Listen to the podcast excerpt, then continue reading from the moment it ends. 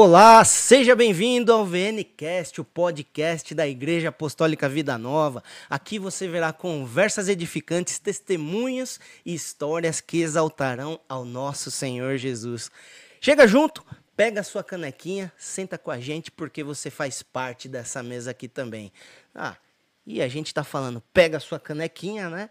E você não tem canequinha, mas alguém, é, você estava esperando a novidade? A novidade é que a nossa canequinha está agora à sua disposição na VN Store, a loja aqui da nossa igreja. Você pode adquirir e participar com a gente. Aí quando a gente falar agora, pegue sua canequinha, você vai estar com a sua canequinha em mãos, tá bom? Então vem adquirir sua canequinha para você participar com a gente. Uma novidade também, Tire fotos agora deste momento. Você está participando dessa mesa com a gente, então tire fotos aí com a gente e poste aí no seu Instagram marcando o arroba VN cast. E aí vamos saber quem estava com a, gente aqui, né, Dani? Você. Vamos repostar. Depois. Você vai estar com a gente aqui.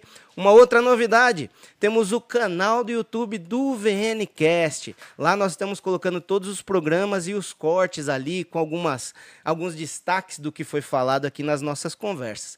Então, segue a gente, procure aí no seu YouTube. Eu sou Cleverton Vieira, estou aqui com a minha parceira de mesa, Dani Monteiro. Olá, boa noite, boa noite, pessoal. Sejam muito bem-vindos ao nosso podcast. Mais uma segunda-feira aqui, como o Cleverton já falou, pega a sua canequinha, esteja com a gente, tire a sua foto, que com certeza essa noite vai ser uma noite, mais uma noite muito incrível. Isso aí. E temos também no nosso backstage, que está interagindo aí com, você, com vocês, Márcio Machado. Fala aí, tudo bem? Tudo bem aí, Cleverton? Tudo jóia, Tudo isso aí. certo, Márcio. Então tá bom. Vamos junto, né, gente, Márcio, Dani? Continue interagindo com a gente, mandando as suas perguntas, né? O, o Márcio está acompanhando, a gente vai aqui dentro do que puder, a gente vai continuar isso. te respondendo, interagindo com você. É isso aí, como nós dissemos, né? Você está nessa mesa com a gente. Então interaja, fala com a gente aí. Na medida do possível, vamos é, colocando as perguntas de vocês aqui para o nosso convidado, vamos respondendo e vem junto com a gente. E vamos lá, é que a gente não veio aqui para falar de nós, né, Dani? Exatamente. Somente. É. Nosso convidado é pastor há 11 anos. Ele foi pastor de jovens na Igreja Batista da Lagoinha. Ele fundou o Ministério de Jovens Adultos na Lagoinha. Foi missionário e formado em teologia pelo CTMQ, Centro de Treinamento Missionário Quadrangular formado em gestão de pessoas. Ele apresentou o programa Imersos na Rede Super. Ele é terapeuta e apresento a vocês Peter Amikushi. um imenso prazer poder estar aqui. A todo mundo que está nos assistindo aí, satisfação imensa, Cleverton, Dani. Obrigado pela oportunidade de estar aqui hoje falando de algo que enche meu coração e mais ainda levando informação e de alguma maneira trazendo cura aí para quem precisar. É isso aí, a honra é nossa, Peter. E Peter, se, se você achava que ia ficar sem água pois até é, o final gente. da nossa Tô conversa... aqui tentando olhar a minha aqui. Nós temos aqui um, um presente para você aqui do, do nosso VNcast. Olha só, obrigado. Olha só, chique, hein? Agora sim podemos começar o Minicast. Agora a gente pode começar uma conversa aqui, né, Peter? Agora sim, obrigado, gente. Satisfação, viu? Obrigado. E, de novo, repito, assim como o Peter tá com a canequinha dele aqui agora, você pode adquirir também a sua no VN Store para você estar com a gente aqui. E aí nas fotos que você postar Quando, com a gente aqui na mesa, você vai, vai postar com a igual canequinha. a gente aí, né, com a canequinha. Seja bem-vindo. Peter, é uma honra estar com você aqui. A honra toda minha. Obrigado. E vamos lá, como a gente, o nosso, a ideia aqui no nosso podcast, né, Dani? Sempre que um convidado está aqui conosco a primeira vez, a gente, a gente fala, vamos iniciar do começo, é, algo redundante, começo. né? Mas vamos iniciar, começar do começo. E eu queria saber, a gente queria saber de você, Peter, como que foi sua história de conversão? Como que você se entregou, como você se voltou a Jesus? Conta um pouco pra gente. Legal, claro, conto sim, é um imenso prazer. Bom, o início da minha conversão, né, foi meu irmão quem me levou para a igreja através de uma apresentação. Ele, ele, foi, ele era líder na, de um grupo de teatro da igreja E na época eu trabalhava muito no meio artístico, né? Com, atuando, enfim, desfilando, sendo Legal. modelo de revista, essas coisas. Então foi a forma que ele achou como uma isca para me levar para a igreja. Porque eu, eu era novo, mas eu já era um pouco resistente. Então um dia ele fez uma, uma apresentação, ele falou, Pito, vou fazer uma apresentação lá. Seria tão importante que você fosse dar seu feedback como profissional, como alguém que já estuda já há um tempo. Não estudava tanto ainda, porque eu tinha, na época, 15, né, 14 anos, mas já sempre vivi desde criança. Minha mãe me projetou para isso. Então eu fazia coisas desde criança, já atuava ali na cidade, já fazia coisas fora, enfim, aí eu fui. Nessa que eu fui ver, dar uma olhada como que era a apresentação deles, como que era todo, tudo, ele trouxe uma mensagem incrível, né, dentro do teatro e a partir disso Deus tocou profundamente no meu coração. A partir deste momento, eu me apaixonei por Jesus. E aí eu falei, cara, eu quero fazer isso porque vai além, né? A arte ela tem algo que é incrível e que eu gosto muito sempre de falar isso, porque hoje a gente tem nas igrejas e também fora dela o poder da arte, né? Ela, ela envolve, ela traz uma mensagem, ela traz uma identificação e foi o que aconteceu comigo. Eu me identifiquei. E aí foi onde eu fui ali, eu- ele me ganhou para Jesus a partir daquele momento. Então teve essa conversão, graças a Deus. Que fantástico. Ah, que então, através da arte ali, Através você foi. arte. Através do pra- teatro, é. Eu digo, pra- eu digo hoje para todo artista que é o seguinte, né, que está dentro da igreja. É importante a gente entender o significado da arte, porque se a gente tem um teatro muito bem feito, elaborado, com um texto magnífico, legal, interessante, de alguém que pelo menos entende, ali a gente, a gente pode é, ter uma pregação através de um teatro. Sim, né? com Então certeza. é muito forte porque toca e as pessoas têm mais facilidade de se identificar do que propriamente como pessoa só falando. Que Uau, bênção, que, que bacana. É, bacana. que legal. De uma forma artística. E algo que eu queria saber de você também, Peter, que ele tem essa cara de, de menino, mas ele tem. Você viu aqui, né, a apresentação dele, né? Só cara, tá bom, dá pra, tá dando pra disfarçar. Né? O importante é dar pra disfarçar. Eu fiquei sabendo, Peter, me contaram. Ai, meu Deus, dá medo. Tô Esse medo. me contaram, né? Esse me contaram. Me contaram, me torna disseram, me falaram. Me falaram.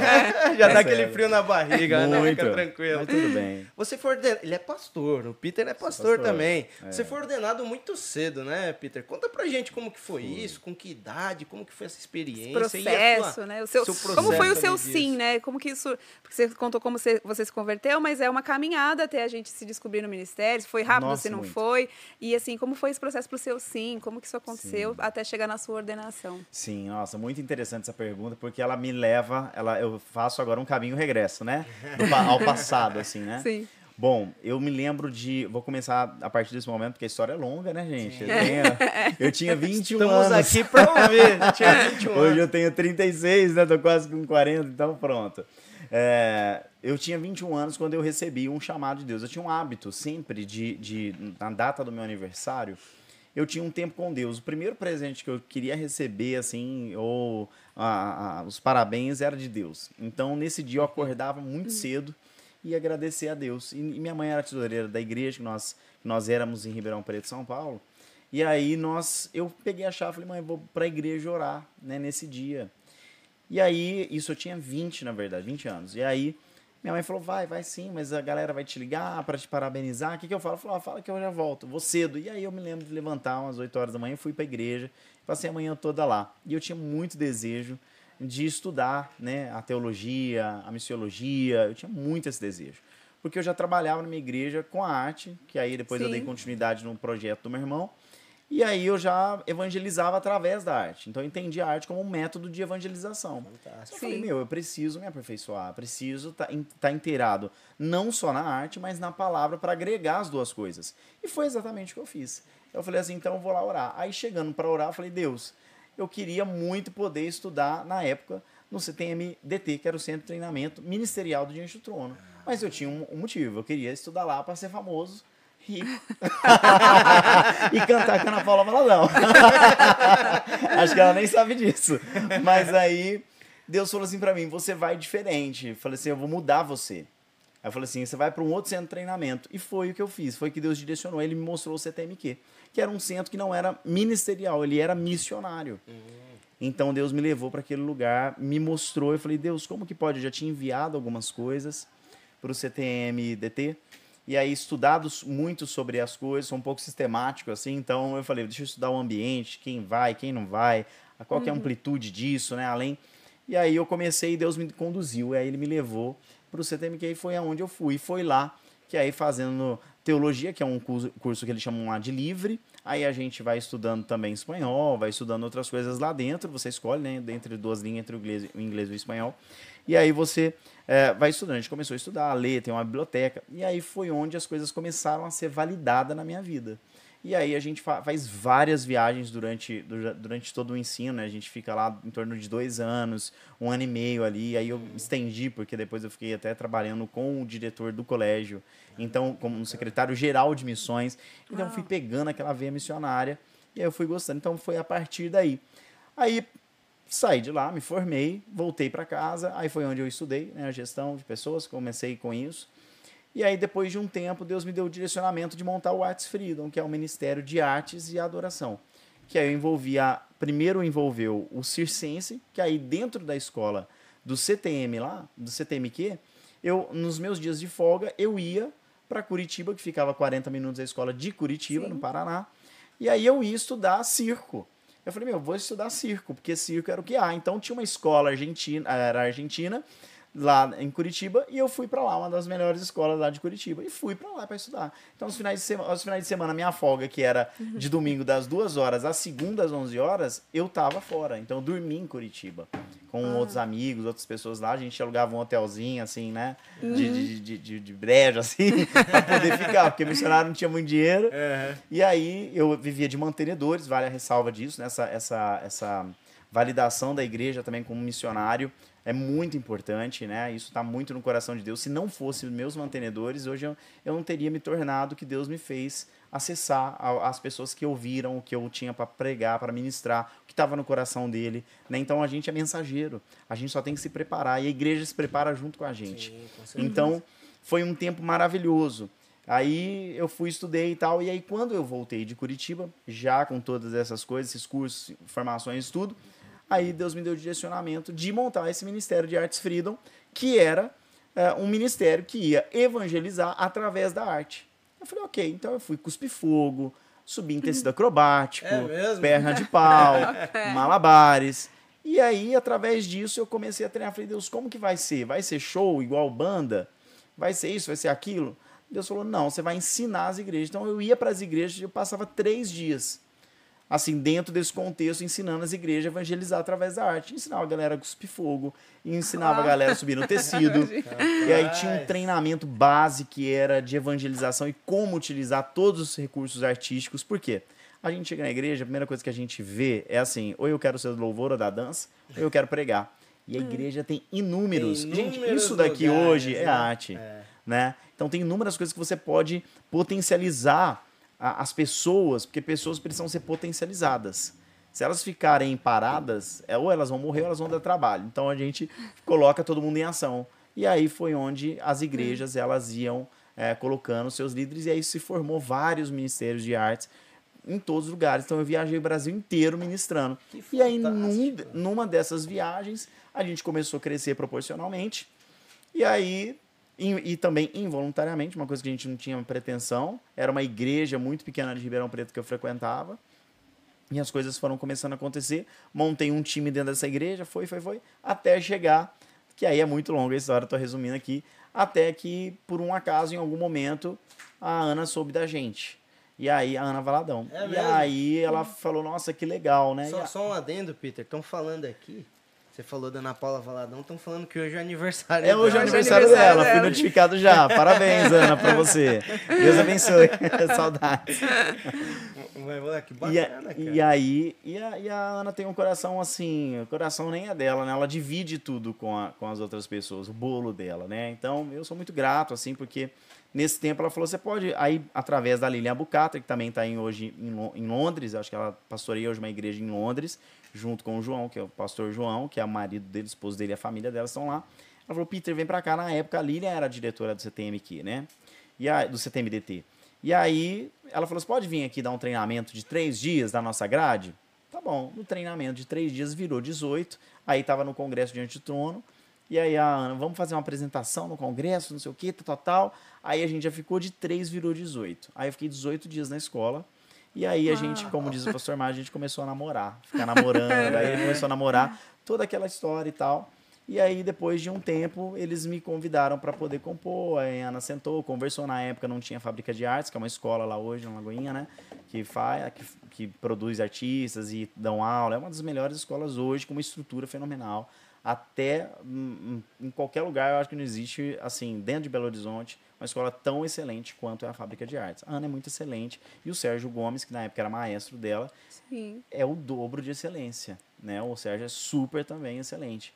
Então, ele é, ele é, ele é músico, né? Formado, ele, ele é da orquestra de Belo Horizonte. Então, quer dizer, o cara sabe o que estava fazendo, né? E aí ela me falou, olha, a gente tem um ônibus, né? Eles usam muito assim, então eles têm um ônibus. A gente tem um ônibus aqui, mas não tem banco, não tem direção, não tem roda, não tem nada. A gente só tem o, o ônibus. O ônibus. Você topa entrar? a fábrica de artes era um lugar, uma fábrica de tecidos. E aí a gente ia todos os dias, 8 horas da manhã lá orar e ficava lá até meio-dia orando, gerando, chorando. Eu e tantas outras pessoas hoje, né, que estão lá dentro também, Sim. na época Israel, a Ana Nóbrega.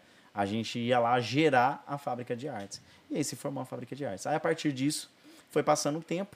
E aí depois de um tempo, eu me lembro de eu ir para Lagoinha, fiquei lá um tempo, aí depois a gente começou a produzir algumas coisas. Aí fui embora para Ribeirão num tempo assim sabático, precisava voltar para minha cidade natal, estava acontecendo algumas coisas, num, num, direcionamento do Senhor, né, algumas coisas com a minha família. Aí eu fiquei um ano e foi quando a Ana foi para Texas, para Dallas. E aí a gente, essa liderança que tinha construído, Rodrigo Campos, Sara Campos, sim. nessas pessoas aí a gente cada um foi para um canto. Esse tempo foi assim, algo uhum. que foi um direcionamento de Deus, né? Antes da Ana ter anunciado, a gente já tinha ido, a gente estava todo mundo com o coração assim. Então aquele time se desfez. Uhum. E aí depois de um ano eu voltei Aí eu troquei um e-mail com a Ana na época, e aí eu me senti muito impulsionado, assim, incomodado, de madrugada, e eu peguei e falei assim, nossa, eu vou... Estou muito incomodado. Eu levantei, estava no meu apartamento em São Paulo, aí levantei, na época minha mãe morava comigo, e aí eu falei, mãe, estou sentindo algo muito assim, minha mãe é a minha intercessora. Então, ela, eu, eu levantei, ela já levantou atrás, ela, de madrugada, né? Eu falei, nossa, estou muito impulsionado, assim, o Espírito Santo está me incomodando, e eu quero muito poder é, entender, né? Aí nós oramos, ela falou, filho, um e-mail pra Ana agora. Aí eu falei, nossa, era mais de duas horas. Eu falei, como vou mandar um e-mail? E aí eu mandei um e-mail pra ela. Falei, oi, Ana, tudo bem, tal, tal. E aí ela me respondeu no imediato. Chegou pra ela e ela respondeu. E ela no e-mail ela dizia, né? É, volta lá em BH, conversa com o papai e tal, que é o pastor Márcio. E aí, e aí você vê o que Deus vai te direcionar. E na época eu tava trabalhando no secular, tava muito bem empregado também. Falei, vou lá, né? E aí foi quando eu regressei depois, fui para lá. Eu regressei e aí, com o convite dele, aí eu pedi alguns sinais de Deus. Falei, Deus, se for para eu voltar, o meu chefe vai ter que me mandar embora. E como era uma empresa muito renomada, assim, né, é. e de relevância, falei, eles não mandam ninguém embora, sem propósito. Lá em Ribeirão, isso daí. É, mas a empresa é de São Paulo, ah, aqui da tá, capital. Tá e aí, e aí eles falaram, aí meu patrão gostava muito de mim e tal, meu superintendente, ele falou, Peter, a gente vai te mandar embora. Porque, e ele é espírita, né? eu falei, ele não vai entender algumas coisas, mas pelo contrário, ele entendeu e eu levei um, né, um tapa na cara aquele dia. A gente subestima o poder de Deus, né? É, é. E aí eu falei, meu, e aí ele falou assim: não, pode cumprir o seu propósito de vida. Nem precisa voltar para Ribeirão nem nada. E pode ficar em Belo Horizonte mesmo, ainda vou te dar mais 10 dias. Você não vai pagar. Aí foi quando eu voltei, eu vi aquilo como sinal de Deus, voltei. Aí depois de um tempo, a gente estava numa sala, eu comecei a ajudar um pastor. E aí, esse pastor já tinha passado vários outros pastores lá da, uhum. da, da, da, igreja para poder ajudá-lo e que não davam certo. Então ele, tinha, ele tem uma empresa, só para entender o contexto, aqui de São Paulo. E ele ia e voltava. Ele ia no dia da pregação que ele ia pregar na sexta-feira e voltava para São Paulo. E aí eu falei, pastor, vamos fazer o seguinte: eu vou cuidar do culto para você. Então eu vou fazer a arte, eu usava Tiporama, né, que é um app que tem aqui para montar uma arte. Falei, vou usar, vou fazer a arte, vou preparar o culto, vou divulgar, vou nas reuniões aqui, você só vai chegar e vai pregar, tá bom? Tá bom. E assim a gente foi. Ele chegava, estava tudo preparado. Então era as músicas, era tudo, eu ia organizando para poder estar tá bem organizadinho. E sempre ali, olhando e observando ele. E aí ele ele numa, numa das vezes que ele foi para São Paulo, para Belo Horizonte, ele ele chegou, fez uma reunião, aí o meu pastor geral, ele me chamou e aí ele falou: a gente vai ter uma reunião com o pastor X e ele quer que você esteja. E aí eu falei: tá bom. Eu falei: poxa, vamos ver o que, que é, né? E aí a gente chegou lá e ele estava na, na beirada e ele anunciou que ele iria sair e que ele me indicava como várias pessoas que tinham passado, mas que não tinham dado certo. E que eu era a pessoa mais indicada. E aí foi aí que começou a ordenação. Aí veio a ordenação. Aí meu pastor, né, na época, ele falou, olha, então nós vamos te ordenar, o que, que você acha? A gente tem os, assim, é, para você Tinha que conduzir. idade aí nesse, nesse tempo, Peter? Nossa, eu já tinha acho que uns 26, Já por aí. Já tinha. É, já. É, Já 26. tinha 26. 26 anos. É, por aí.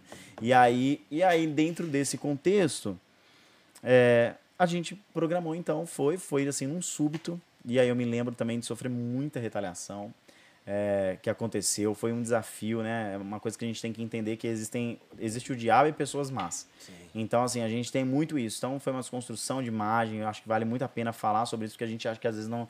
A gente endeusa muito, né? O ambiente que a gente está vivendo e às vezes a gente não é verdadeiro. E é importante as pessoas entenderem o contexto para elas não se, se adaptarem. Hoje, o Cleverton, eu tenho essa ideia. Se a gente fala assim, poxa, esse caminho aqui, ele não é só é, aplainado, ele também tem umas pedras que você vai encontrar. que às vezes as, igre- as pessoas acham que vir para a igreja vai encontrar um caminho só Caminho de luz. retinho, De flores, É, né? de Caminho de flores. flores. Aí É. as- acontece as coisas dentro da igreja, as pessoas falam assim, nossa, esse irmão é arrogante. Puxa, mas ninguém me falou. Nossa, esse irmão é isso. Irmão, mas é isso, nós estamos todos aqui podres para tentar ficar curado. Por isso que estamos na Por igreja. isso né? que É isso estamos que aqui, estamos. esse lugar de cura. Isso aí. Então, eu falei, meu, então, aí nesse tempo, algumas desconstrução da minha imagem para não ser ordenado, mas eu via também aquilo como um levante do diabo.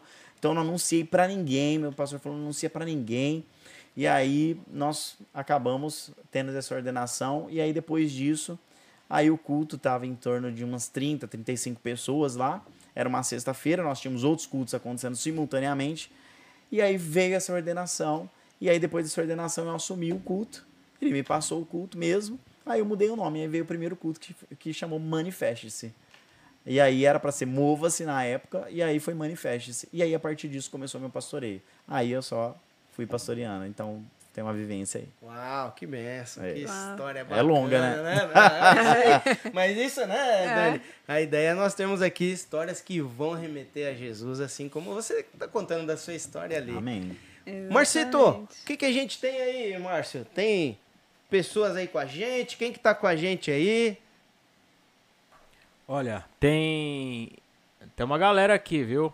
Tem uma galera aqui. Perguntas ainda não mandaram, mas eu quero dizer que o Peter está pronto para responder qualquer tipo de pergunta. Calma aí, gente. Manda as perguntas. Ele veio afiado, ele veio com roteirinho e tudo, hein, gente? Presta atenção. Tá tudo aqui, ó. É, tem, tem uma mulher aqui chamada. É, é muito parecido. Você, você chama Peter Amikushi. Tem uma Edna Mikushi. Ah, Ah, gente. mãe. Minha mãe. ela, Minha quer, intercessora. ela quer uma caneca. Ah, tá vendo? Acho que eu vou levar essa daqui, mãe. Vou colocar aqui na- no bolso da jaqueta. Irmã Edna, por apenas. É por menos. Faça o seu pix nesse QR Code que tá aparecendo aqui do lado. Ah, então, olha, queria mandar um abraço pra. Tem muita gente aqui que a gente conhece. A dona Ângela Monteiro, a missionária. Ah, da Um beijo pra É. senhora, dona Ângela. A Você senhora é que incrível. leva a caneca, dona Anne? A dona Ângela quer uma caneca. Mas a dona Ângela até ela consegue aqui no- no- no- por trás dos panos aqui. Meu Deus. Olha, isso aqui é autoridade. A Isso aqui é a gente autoridade. leva dentro, eu levo Isso dentro aí que é bolsa. escondido. autoridade.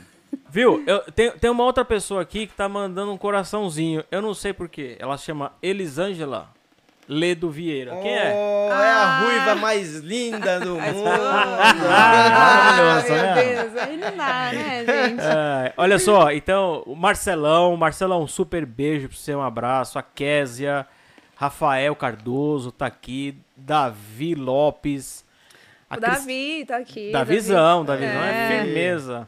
Sua mãe tá falando que já ganhou já. Ela tá contando vantagem. Já profetizou que essa caneca é Já tá dela, irmão. vantagem, Já Deixa eu dar um confere aqui também. Cristiane de Paula, br- obrigado por estar aqui com a gente, viu? Deus abençoe. O Felipe também tá aqui com a gente. Na verdade, tá aqui do meu lado. ai, ai. É isso aí, gente. Vamos lá, Clever. Daqui a pouco eu apareço com perguntas aí, É viu? isso aí. É isso Dona aí. Francisca Vieira tá aí também, minha mama. Beijo, Ah. mãe. Gente, beijo pra minha mãe também, né? É, então eu por vou mandar um beijo pra minha favor, mãe, gente. já que tá todo mundo mandando beijo. Mandando beijo pra Poxa. É, mãe, beijo pra mãe e pra É. esposa. Vamos, mãe. Meu pai deve estar assistindo junto com ela, então eu vou Oba. mandar pros dois. É. É isso aí. E Peter, aí eu quero conversar agora sobre um- uma mudança de rumos na sua vida. Você estava contando aí sobre o relacionamento com a igreja, a sua ordenação, o pastoreio. Você foi por um tempo pastor em tempo integral, certo? Integral, você 11 viveu da, anos. da obra. 11 anos você viveu da obra. 11 anos. E aí chegou um momento que aí você já tinha uma formação ali, né? Certo? Duas, aham. Aí você resolveu mudar um pouco ali o direcionamento e trabalhar aí com pessoas de maneira diferente, né? Conta pra gente aí como que foi essa mudança, é, o que que te fez tomar esse direcionamento Sim. e todo o relacionamento disso aí. Sim. Fala pra gente um Obrigado. pouquinho. Vou falar, muito, muito importante esse caminho, assim, sabe? Essa pergunta também, porque ela dividiu minha vida, né? Num sentido muito positivo, nem é ruim, não. Eu acho que a gente é, tem que entender o propósito, eu acredito muito nisso. A gente tem que entender que toda mudança ela vai nos levar para um propósito. e eu acredito que nós temos que acreditar nesse propósito. É como Moisés, ele não sabia para onde ia quando ele não via caminho, mas Deus criou o caminho, né? Então, quando a gente entende para onde a gente, quem a gente serve, ele nos direciona o caminho. A gente só tem que confiar. Foi o que eu fiz. É, nesse processo, ainda ali, quando eu assumi né, a liderança e fazendo um, um, um adendo aqui, a, a juventude adulta, né, a Lagoinha, ela já era criada, ela já tinha já muito tempo, né? Tem mais de 15 anos. Ah, então ela foi pela liderança de um, de um outro pastor, de uma outra pastora que já estava há muito tempo. E quando foi a fusão da juventude adulta com o Legacy, né, que é um departamento Legacy Jovem, Legacy Team, que tem dentro da, da instituição, a gente fez essa fusão da juventude adulta com o Legacy. Então ficou Legacy Up, que é um legado acima. Nós tínhamos o Legacy Jovem, que é um legado jovem, o Legacy Team, que é o adolescente, e o Legacy Up, que, que é dos 25 anos, vai dos 25 anos para mais, que a gente chamava de juventude adulta. Então, quando eu subi, que foi num confra jovem, para ser ordenado pelo pastor e tal, naquele momento Deus falou para mim assim: Olha, eu vou te dar dois anos. É mesmo, já tinha. E eu já- falei assim, eu, eu sempre tinha um prazo, Deus já né? tinha dizer- determinado, é, então. pra já. mim, Deus sempre coloca muito prazo. É a forma com que Deus me traba trabalha comigo. Fala que todo líder, para mim, ele tem uma data de validade. Se ele, se, ele apo- se, ele, se ele apodrece, ele estraga o resto do time. Então, assim, isso é natural, né? Isso é óbvio. Então, a gente tem que ter a sensibilidade de entrar, mas a sensibilidade de sair. Então, eu vi muitas pessoas no meio do caminho é, é, se perdendo ou os grupos se desfragmentando porque o tempo dele acabou. Eu acho que a, a forma mais óbvia de Deus mostrar que o Cleverton acabou no, no VNCast é quando o negócio parar. Então, se- poxa, será que sou eu? Será que. Como que é isso? De repente Deus tem algo maior para você, mas você não quer abrir mão daquilo porque você tá tão Fica apegado. parado naquilo. É, é o apego, né? E, Que e- vezes a e- gente- e o relacionamento com Deus é um relacionamento de disciplina, é um relacionamento de autoconhecimento, é um relacionamento que ele mostra quem é você e o que você quer. Será que você é você porque tá dentro do seu caráter ou você é tudo aquilo que, tão, que, que colocaram de você? Porque é como se fosse os generais. Eles, eles entram como soldado e aí eles vão subindo de carga, eles vão ganhando o quê? A medalhinha. A medalhinha. Aquilo mostra quem é eles. Aquilo mostra as patentes deles de onde eles estavam. Mas eles são aquilo? Não, eles se tornaram aquilo. Mas em casa eles tiram. Ele é o Cleverton, ele não é mais o, o chefe do exército, do rei. Não, ele é só essa pessoa. É aquele negócio do estar, né? E não ser, né? É. É. Então, assim, dentro desses dois anos, eu falei, Deus, o que, que vai acontecer? Aconteceu muita coisa. Então, assim, é, a, a igreja, a instituição em si, ela proporciona muitas coisas. Né? A Rede Super, a- a- o programa na TV, nosso programa era um programa de, mai, de maior audiência na emissora. Então, assim, a gente at- atingia um número considerável. Se você entrar hoje no YouTube e você vê ainda, é, a gente não tem número de, de, de- de, tipo, joinha para baixo, a gente não tem. Quase nenhum vídeo tem. Sempre joinha para cima. Então, isso, isso tudo vai te gerando, fala assim, nossa, a gente está indo pro caminho certo. Não é um status, não é um orgulho, nem uma vaidade. sim. Mas fala, nossa, a gente está indo pro caminho certo, seguindo o direcionamento de Deus. Então, dentro desse tempo, Cleverton, eu fiquei dois anos lá. E aí, nesses dois anos, eu fui fazendo o que eu tinha para fazer. Então, eu tinha um tempo para correr, para percorrer. E eu falava assim, eu tinha um tempo. Então, nesses dois anos, em seis, sete meses de, de, de culto, a gente entrou na pandemia. Eu falei, meu, como é que vai ser isso agora, essa construção? Acho que seis, sete, não me lembro. Acho que foi um ano. Um ano depois a gente entrou na pandemia e continuou. E a gente falou, como que vai ser? Então, nesse um ano, eu tive que ajeitar a casa. E aí, nesse um ano, foi só para ajeitar a casa. Então, tinha gente que gostava da mudança, tinha gente que não gostava, tinha gente que, ah, trocou de pastor, eu vou sair da igreja.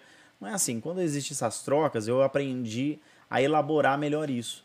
Eu, eu tiro também algo que é mais velho, mas eu venho com o novo. E o novo de Deus sempre surpreende, a gente só precisa estar aberto. Só não surpreende quando a gente não está aberto para o novo. De maneira total, a gente vai tirar um aprendizado. Você não vai sair a mesma pessoa que você entrou no novo. Você vai sair diferente. E foi isso que aconteceu. Então, nesses dois anos e meio, na hora que foi, nesses dois anos, na hora que foi dando dois anos, as coisas foram acontecendo, veio pandemia, veio tudo. E aí eu falei, Deus, e agora? E aí, paralelo a isso, eu ainda não podia, não podia assumir o título de psicanalista, nem de terapeuta, porque eu estava no processo de conclusão de curso, de uma série de coisas, e ainda em análise, fazendo as análises também, que a gente chama de análise didática. Então eu falei assim, Deus me deu um direcionamento, Deus me deu um direcionamento da mentoria de, de mentoriar, tanto na área de gestão como na área pastoral. Eu falei, então eu vou começar a mentoriar, vou começar a mentoria, mas agora eu vou contar uma coisa, um segredo meu para vocês. Eu queria comprar um relógio. Aí eu falei assim, eu queria comprar um relógio. Eu falei, Deus, como que eu. Só que eu sempre procrastinava. Ah, eu queria. Eu, eu- Deus me dava o projeto da mentoria. Eu, não, não, não, não, não. Até que ele colocou o desejo de comprar um relógio. Eu falei, eu preciso comprar um relógio. Quero comprar um relógio. E Deus sabe que eu sou mais consumista. Aí ele foi na minha, no meu calcanhar. Aí ele falou, então agora eu vou te colocar o desejo do relógio, mas ele é só um artifício para você fazer o que tem que fazer. Mas eu não sabia. Aí eu falei, então tá. Então eu precisava ali de, de, de um valor específico para comprar esse relógio. E aí, em uma semana que eu abri, e aí foi, veio a mentoria, e aí eu não conseguia é, atender todo mundo, assim, era muita gente, aí eu consegui, aí levantei e comprei o relógio. Aí na hora que eu comprei o relógio, eu falei, ah, então agora eu vou dispensar todo mundo. Aí veio o quê? Vai a minha consciência. O meu. O Ah, meu... então ele pensou em, em ab- em abandonar na Abandonar. mentoria. Temos minha Agora, tá aqui. vendo? Eu vou levantar dessa vez que eu não quero.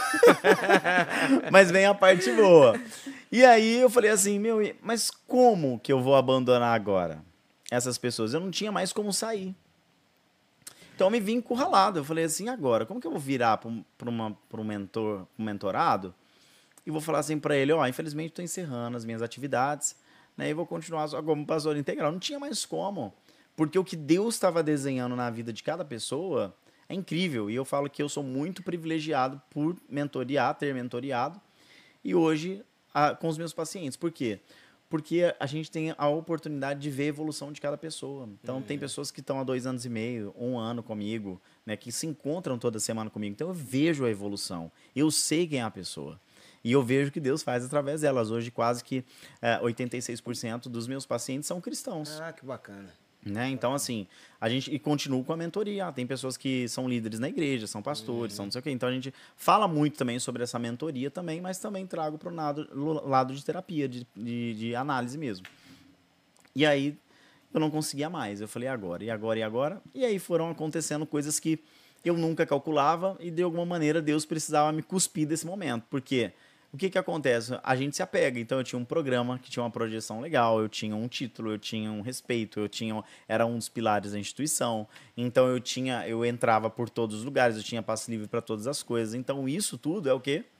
Eram os broches que iam colando. Então, é lindo isso, é maravilhoso. A gente fica pesado também mas é, de, de, de, de, de vaidade também, de orgulho daquela coisa. E dentro desse contexto, Deus foi trabalhando de uma forma que é só a forma dele trabalhar. Hoje eu elaborei isso, né? Que Deus precisava me cuspir de uma maneira para me lançar fora. E se não fosse da maneira com que tivesse sido, talvez eu estaria lá até hoje, estaria atrapalhando o propósito de Deus. E eu falei, Deus, então eu quero que o Senhor faça a tua vontade. E foi o que Deus fez, e da forma que ele fez. E aí a palavra diz assim, que não existe provação que nós não vamos suportar, não é? É. Então, assim, se Deus está fazendo, eu, depois eu fiquei com, com, com, uma- com coisas, eu falei, Deus, o Senhor falou que eu iria suportar, então eu vou aguentar firme.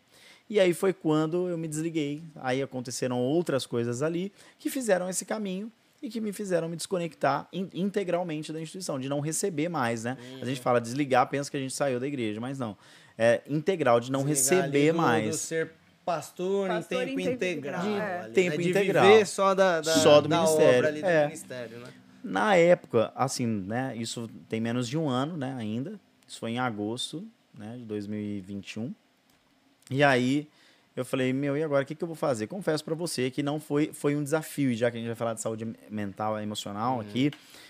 Na época, Cleber, foi muito desafiador, porque era uma coisa que eu não esperava e eu não queria. Eu sabia, mas eu não, eu não esperava e eu não queria. Então eu fiquei três meses no sofá. Uma pessoa, Uau. quando ela, ela, ela, assim, ela tem uma transição que ela não espera, é importante a gente saber disso. Ela não fica endemoniada. Ela não fica doente.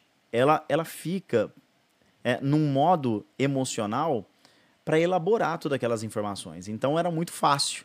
Da noite pro dia eu não tinha mais programa, da noite pro dia eu não tinha mais o sábado para pregar toda semana, da noite pro dia eu não fazia mais esboço toda semana, da noite pro dia eu não tava naquele ritual perdido, que a igreja né? tinha, que era de 24 horas. Então, hora eu, eu, eu trabalhava demais, hora, hora eu tava ali, mas estava sempre na atividade. É. Então a gente tinha que ir a dois cultos, porque era uma exigência, da gente estar ali dois cultos presenciais, então era muito cansativo também.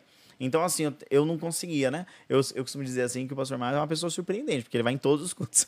Então, ele vai de manhã e vai à noite, vai, mas acompanhar esse ritmo é muito frenético. E eu costumo sempre dizer, eu não posso me perder na identidade querendo ser ele, né?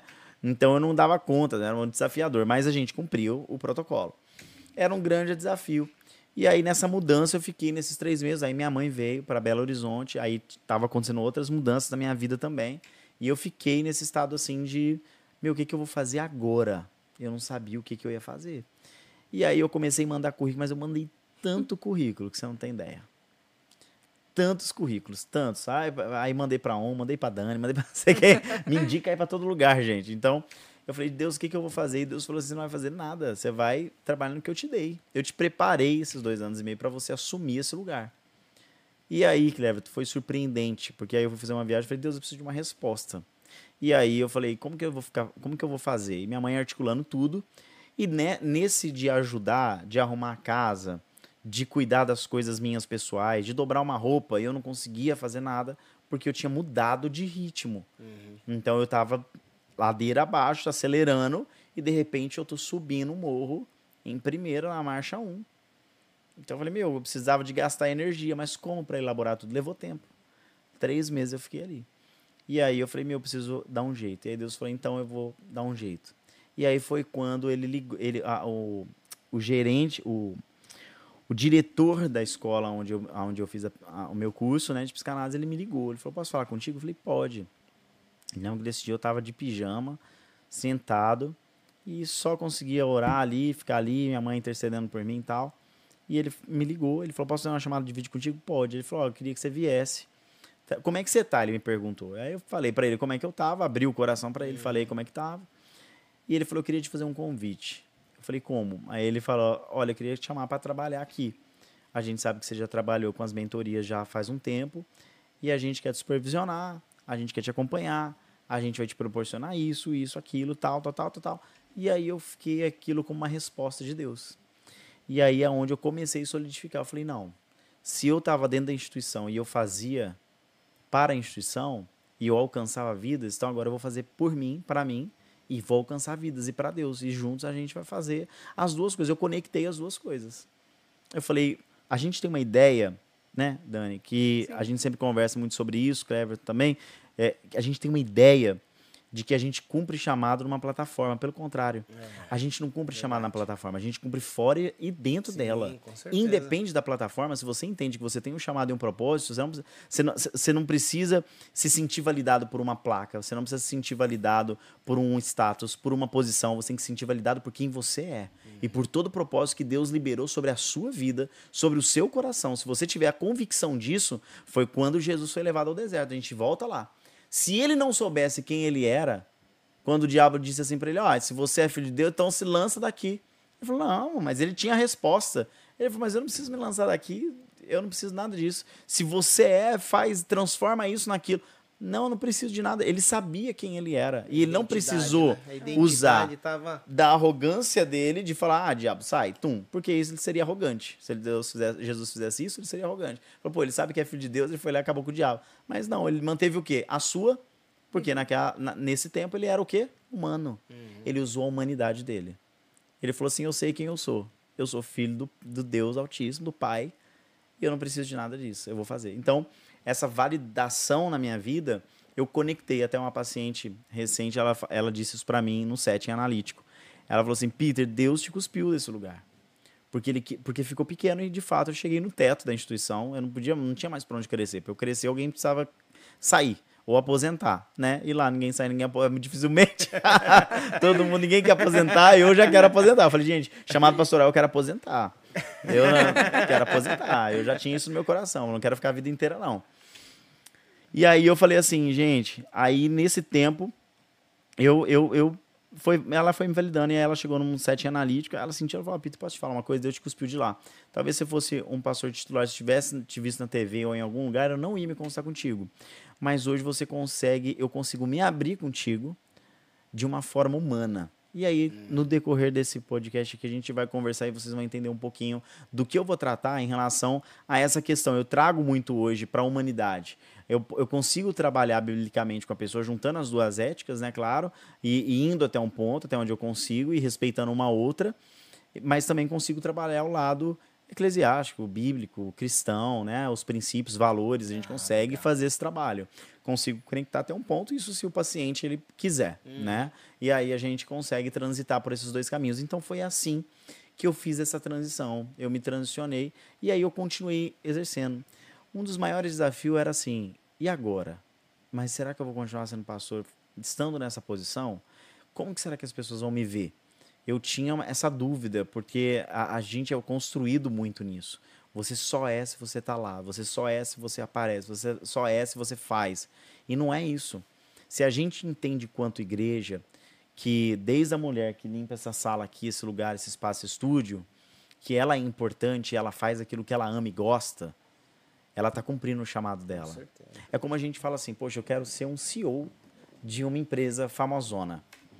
Mas de repente, se você pega o cara que é o transportador, o caminhoneiro do- do- da- empresa, você fala assim para ele: a gente vai te promover a CEO. Será que ele vai querer estar lá? Porque a gente olha a posição e o status como algo muito grandioso, a gente endeusa muito esses lugares. Mas de repente, se eu te tirar da sua posição aqui hoje, te colocar numa maior, será que você vai se adaptar a essa realidade? Ou você vai ser feliz? Tem gente que nasceu para ser feliz uma vida inteira no emprego, para ser um vendedor, para ser um gerente, para ser um, um faxineiro, para ser. Não importa. A primeira pergunta é: eu preciso saber quem eu sou, o que eu sou e onde eu quero estar. Será que eu vou gostar desse lugar? Porque às vezes a pessoa está bem sucedida aqui, ela tira ela daqui, sobe ela para lá e acha que é algo grandioso porque vai aumentar o salário, vai não sei o quê, mas ela se torna uma pessoa infeliz, doente, ela paga para trabalhar, ela, ela paga é, remédio, ela não evolui. Então a gente tem essa ideia, construiu essa ideia de, de status. Né? Então eu tinha muito isso. E aí Deus foi me desconectando e hoje eu fui entrando em lugares que para mim é o meu chamado de vida, não é o meu chamado ministerial, é o meu chamado de vida. Ajudar pessoas, levantar pessoas, curar pessoas, pessoas que foram Sim, decepcionadas com a igreja, com a instituição, quantas pessoas. E algo que eu quero deixar fixo para a gente, até de, eh, falando para o nosso público hoje que nos assiste, para a gente entender o caminho que Jesus fez no Calvário, a gente precisa passar pelo Calvário. Para o terceiro dia a gente ressuscitar em glória. A gente só vai entender o que Jesus passa quando a gente viver esse momento de sofrimento, de dor, de injúria, calúnia, difamação. A gente vai viver apedrejamento, a gente vai viver acusação. Se você passou por isso, você pode ter certeza absoluta que lá no final você vai se tornar uma pessoa empática. Porque você percorreu esse caminho. Conhece, né? Você conhece esse caminho. E aí, esse lugar é onde ele vai te estruturar emocionalmente para aceitar o outro. E esse lugar aonde Deus me colocou, eu percorri esse caminho. E esse lugar que, que Deus me colocou hoje me tornou uma pessoa empática com o outro. Fantástico, fantástico. É uma divisão, né? A gente acha que vai Muito vir aqui só pra bater um papo, a gente é ministrado. É, é, é, é, é. a ideia é essa. Amém. E, Peter, é, você comentou sobre identidade, né? E, e- e, assim, conectado a isso, nós recebemos até uma pergunta no, no, Insta, da- no Insta- no Instagram da Vida Nova mesmo, Uhum. sobre isso, sobre Primeiro, a primeira pergunta da pessoa é: existe alguma forma prática ou fácil, né, mais fácil da gente construir uma identidade saudável?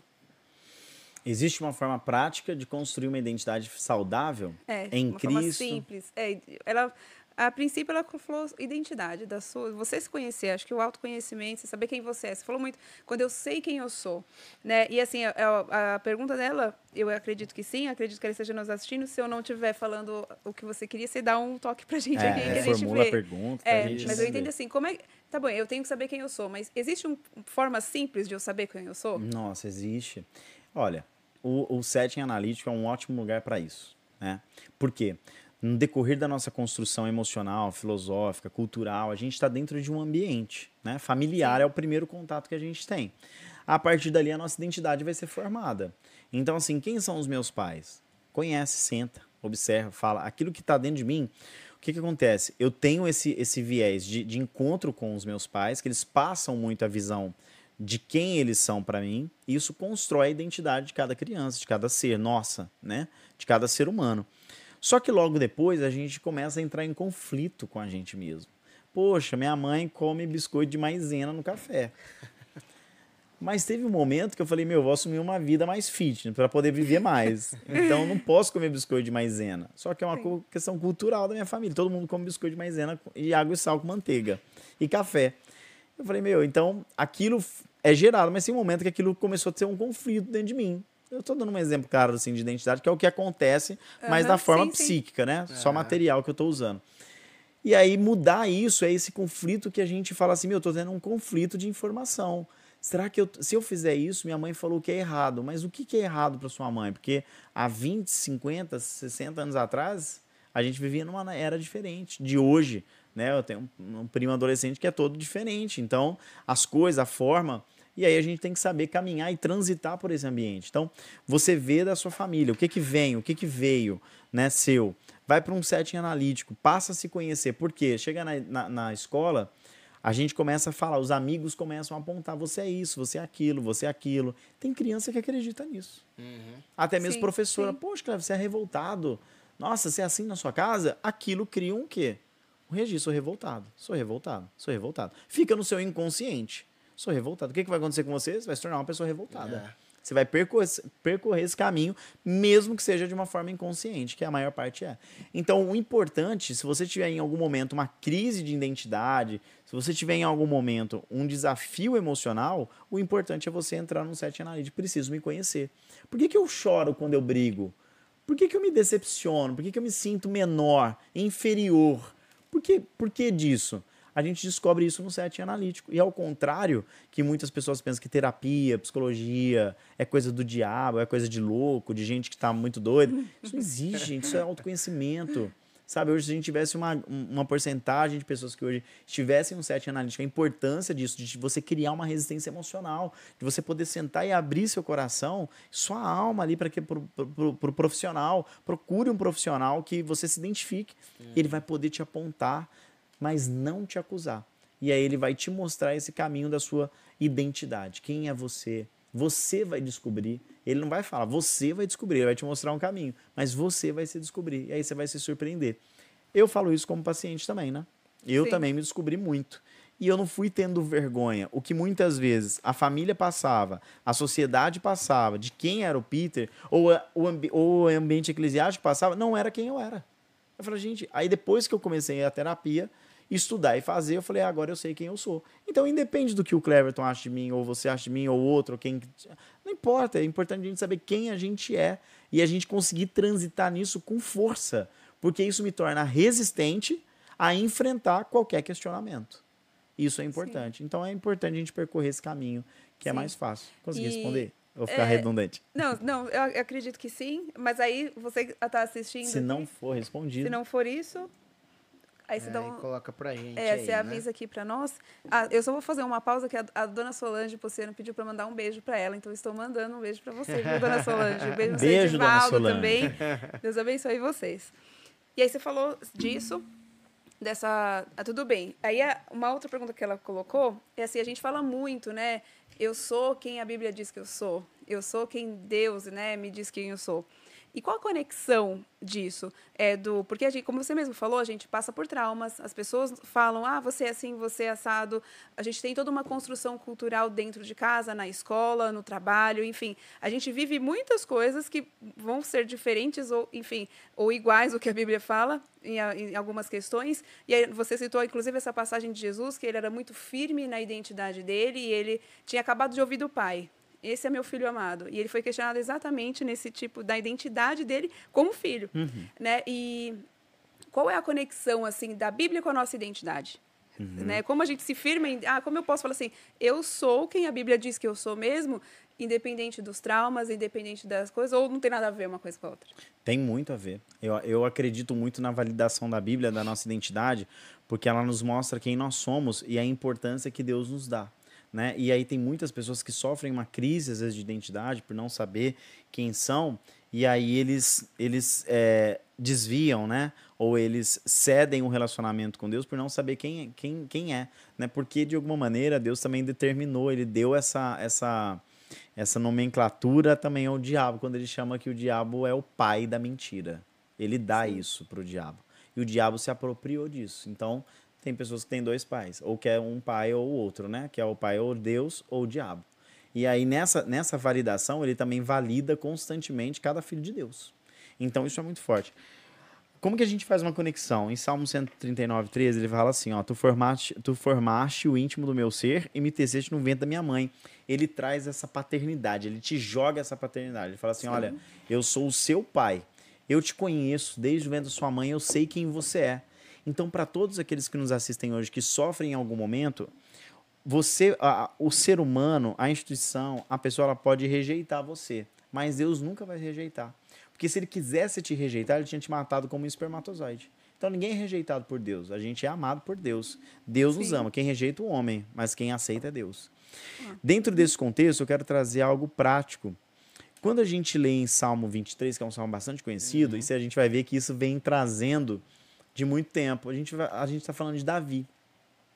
Quando a gente fala de Davi e a gente abre a Bíblia, vou até abrir a minha aqui, online, para falar aqui, para a gente não falar bobeira, né? Mas quando a gente clica, se vocês quiserem acompanhar ou não, ele fala assim: olha só, né? Sobre essa identidade, sobre essa paternidade também, sobre isso, né? Que é esse Sim. é o, é o questionamento, né? Que você fez. Sobre a identidade, é, a identidade em Deus, né? Em Deus. Se a nossa identidade está de fato ligada com a identidade em Deus. Sim, total. E aí, a gente tem algo que eu quero trazer assim: não tem como falar de identidade sem a paternidade, porque a identidade Sim. ela é construída nisso. Na paternidade. É. a É figura paterna é construída nisso. Ninguém nasce rato, né? Todo mundo a gente nasce ser humano, então é Sim. importante. Então, quando a gente fala, quando Davi fala assim: "Olha, o Senhor é o meu pastor e nada me faltará. Ele me faz descansar em pastos verdes e me leva às águas tranquilas." Com o olhar pastor, eu nunca tinha enxergado nada diferente nisso aqui. Mas com o olhar de analista, e eu posso, né, talvez vocês me corrijam aí, né, porque nós estamos aqui entre pastores. então é importante vocês falarem, né, porque eu quero saber a opinião. Mas quando eu olho para isso, eu falo assim: o Senhor é o meu pastor e nada me faltará. Eu falo assim: Davi, ele não tinha um senso paterno. Porque se ele tivesse um senso de paternidade, ele teria dito assim: o Senhor é o meu pai e nada me faltará. Porque é a primeira que a gente fala. Quando alguém pergunta, a gente aprende a falar, é papai, é mamãe, é não sei o quê. É, ah, quem é seu pai? É dia dos pais. Então a gente tem aquilo validado o tempo todo. Davi não tinha. Aonde que você valida isso, Peter? Mais pra frente aqui, é quando, depois, né, que ele tem esse momento de ser ordenado a rei, né, de ser ah, ungido a rei, ali, quando Samuel vai até essa, a casa dele, Casa, aham. ele pergunta assim pro pai, chama todos os irmãos, e aí ele pergunta pro pai. Ele fala assim: Você tem mais alguém? Que Deus fala para Samuel: Não, não unge, porque não é nenhum Não desses. é nenhum desses. aham. Ele tem outro, chama outro. E aí ele fala o quê? O pai de Davi fala o quê?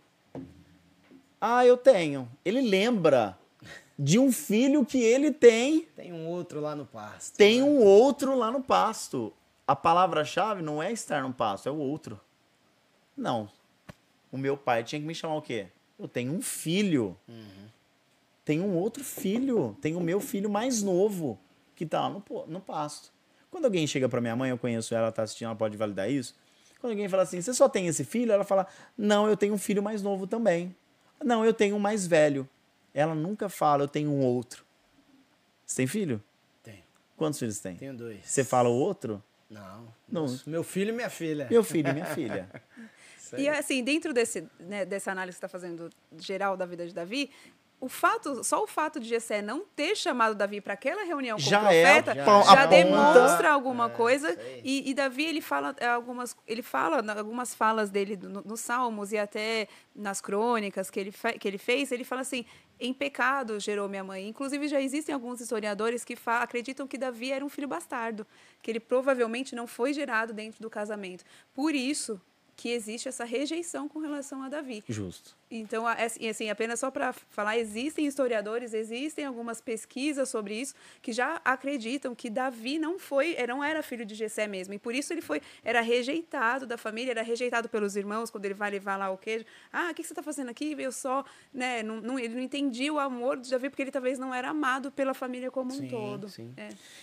E aí ele escreve esse, esse salmo, né? E aí depois ele, lá na frente, ele fala assim, olha, aqui, não sei se na Bíblia de vocês que estão nos assistindo, ele, ele, ele tem algo que é muito forte. Ele fala o versículo 4, ainda que eu ande por um vale escuro com a morte, não terei medo de nada, pois tu, ó Senhor Deus, está comigo, tu me protege e me diriges. Aqui na minha Bíblia, ela tem um espaço grande. No versículo 5. Eu imagino Davi sentado escrevendo o salmo lá no pasto. Aí o pai dele chama ele. Aí ele vai até a casa, aonde está quem? Todo mundo, os irmãos, menos ele, o pai, e Samuel lá esperando ele. E aí quando ele entra, o que que tem ele? Preparado um banquete para ele diante dos inimigos, porque os irmãos, querendo ou não, não via ele como alguém que era amável, né? Como você acabou de colocar aí, mas rejeitado. Aí ele continua. Aí ele fala assim: tu me, recebe, tu me recebes como convidado de honra, que foi como ele foi recebido por Samuel. E enche o meu copo até derramar. Certamente tua bondade e teu amor ficarão comigo enquanto eu viver. E na tua casa, Senhor, mostrarei todos os dias da minha vida. Aqui nessa validação, ele tem um sentimento de rejeição e depois isso vai desenvolver, desencadear na fase adulta dele, de traição, de uma série de coisas que ele se valida ali, de uma série de situações que ele vai validando. Então eu vejo o seguinte: a gente se valida muito em Deus quando a gente entende que a gente é filho. E como que a gente percorre essa identidade que é construída em Deus? A gente entendendo, poxa, quem que eu sou? Eu preciso entender quem é Deus para saber quem eu sou. Quando eu sei quem é Deus, eu faço essa análise, eu começo a encontrar pontos cegos em mim que não fazem parte dessa identidade em Deus. Peraí, se eu tenho uma, uma, uma cultura contam- é, pecadora, né? Uma Pecami- A, natu- a natu- a Natureza natureza pecaminosa. pecaminosa, É. eu preciso entender aonde eu posso me parecer mais com Deus, aonde eu posso ressaltar isso. Porque os filhos, certeza que em algum dos filhos do Cleverton, ele se parece com você. Ih, parece. Exato. Eu me pareço muito com a minha mãe. O jeito de sorrir, o jeito de brincar, o jeito de falar, a gente tem o mesmo Parece humor, a gente, nós nos parecemos. Então a gente é muito alegre, sempre muito alegre. A gente traz esses traços. Quando eu identifico traços em mim que não estão conectados a ela, eu começo a me questionar. Falo, poxa vida, eu preciso identificar isso. Por que, que eu tenho isso? Aí é onde eu começo a tratar em análise. Então é importante da gente fazer a conexão com Deus e ela se conecta porque a gente faz parte de um pai. E esse pai, ele precisa, eu preciso caminhar com ele, conhecer ele, é, identificar, ler a Bíblia, estudar a Bíblia, estudar sobre Deus, gastar tempo de oração, não só ler, mas gastar tempo de oração para ter relacionamento. A partir disso eu convivo, eu convivo, Deus começa a colocar dele, nele a natureza dele em mim. Ele. E aí é onde eu começo a caminhar de uma forma parecido com Deus. E aí eu começo a identificar. É, até assim, apenas só eu estava aqui pensando enquanto você falava, uma das uma coisa prática, por exemplo, que eu que eu faço, né, no meu dia a dia, assim, esse sentimento que eu tenho, ah, eu tô com uma vergonha excessiva ou estou me sentindo rejeitada, acusada, carregando uma culpa de por algo que eu fiz ou não fiz, isso é do caráter de Deus? Meu pai me trataria assim, eu, Deus me faria me sentir dessa forma? Se não, é alguma, talvez, ou algum trauma, ou alguma coisa, ou o próprio diabo querendo mudar algum pensamento, aqui- aquilo não é uma verdade ao meu respeito. Porque eu sei quem é meu pai. Então, assim, por isso que quando você está falando, existe total conexão entre nós e, a- e Deus, e principalmente conhecendo a Ele como pai, isso me mostra assim, um pai, aí Jesus vem falar, se vocês que são maus sabem dar coisas boas aos seus filhos, imagina o pai que está nos céus. Então, assim, Exatamente. eu, eu erro, eu peço perdão, aí ele fala assim, olha, você pediu perdão, arrependeu, eu tá no mar do esquecimento, eu não me lembro mais. E por que, que eu tô me sentindo culpada no dia seguinte? Poxa, esse, esse sentimento não vem da parte de Deus. Então, essa é uma das formas, é, se a gente for falar de, de passos práticos, vamos dizer assim, da gente entender ou, ou praticar a nossa identidade em Deus, talvez, assim, é um- uma experiência pessoal, talvez, que eu poderia falar de como eu procuro fazer o que isso vem da parte de Deus. Deus se sentiu, assim, Jesus se sentiu assim. É claro, né? Jesus ele era perfeito, não tinha erro, um monte de coisa e a gente sabe disso. Mas assim, dentro do meu dia a dia, sabe? Eu procuro pensar exatamente como você falou. Como é meu pai? Essa minha prática está igual a dele? Esse meu sentimento é igual ao que ele teria? Isso, é, isso faz parte do que ele fala que eu sou? Sim. Não, então, se não é, então onde eu tenho que me- mexer, Exato. né? E uma coisa que eu quero dizer assim também, é importante a gente falar sobre isso, é que o diabo está todo, todo momento querendo nos adotar. É, né? É. Então, quando você não sente filho, ele tá ali pronto. Ele, ele- ele é como acontece aí fora. Se você não tá feliz lá, se você não tá feliz com sua esposa, se você não tá feliz na sua casa, se você não tá feliz na sua igreja, vem cá que eu vou te Vem apresentar uma te coisa dou, melhor. né? Eu te adoto. É, isso aí. Eu te adoto. Uma coisa que o diabo nos ensina muito é ter empatia pela dor do outro e oferecer o que os filhos de Deus não conseguem oferecer, que é abraço, amor e resolução. Porque o que as pessoas querem é uma resolução imediata. Ele dá uma resolução imediata. Claro que depois tem uma consequência, ele vai te cobrar, né? Mas a gente não consegue tra- trabalhar esse caminho, né? E eu atendo muitos muitos líderes de instituições, de empresas, é desafiador a gente percorrer, esse- percorrer esse caminho. A primeira atitude nossa é você estar de banco. A segunda atitude nossa é você estar fora. Você está em disciplina, você está expulso. Não. E aí, nessa gama, o diabo fala assim: vem cá. Se eles estão te expulsando, eu vou te Abraço. abraçar. acolho, Você brigou com é. tua esposa? Então eu vou te apresentar uma mulher que vai te entender. Você é um cara excepcional. Ele valoriza você. Porque o pai faz o quê? Te valoriza. E aí, quem que a gente representa, às vezes, na- nas nossas figuras de autoridade? Os nossos bispos, nossos pastores, nossa hierarquia. Então, para toda hierarquia que nos escuta nesse momento, a validação dos seus é importante. Você pode até remanejar uma pessoa que, poxa, o João ele não está muito legal emocional, então eu vou tirar ele aqui, mas vou guardar sobre uma ética, vou cuidar dele, vou tratar com ele e depois eu vou recolocar ele discretamente, ninguém sentiu. A gente abraça. O, o caminho, ele é diferente. É, De filho. de filho, exatamente. Eu adoto uma criança. Eu devolvo ela? Não. Se ela quebrar. Eu não sou pai ainda. Mas eu adoto ela. Se ela quebra minha TV, eu vou lá no, no, no orfanato vou falar: ó, quebrou, quebrou. não quero Não mais essa quero criança. mais. É. Expulsa ela. Não.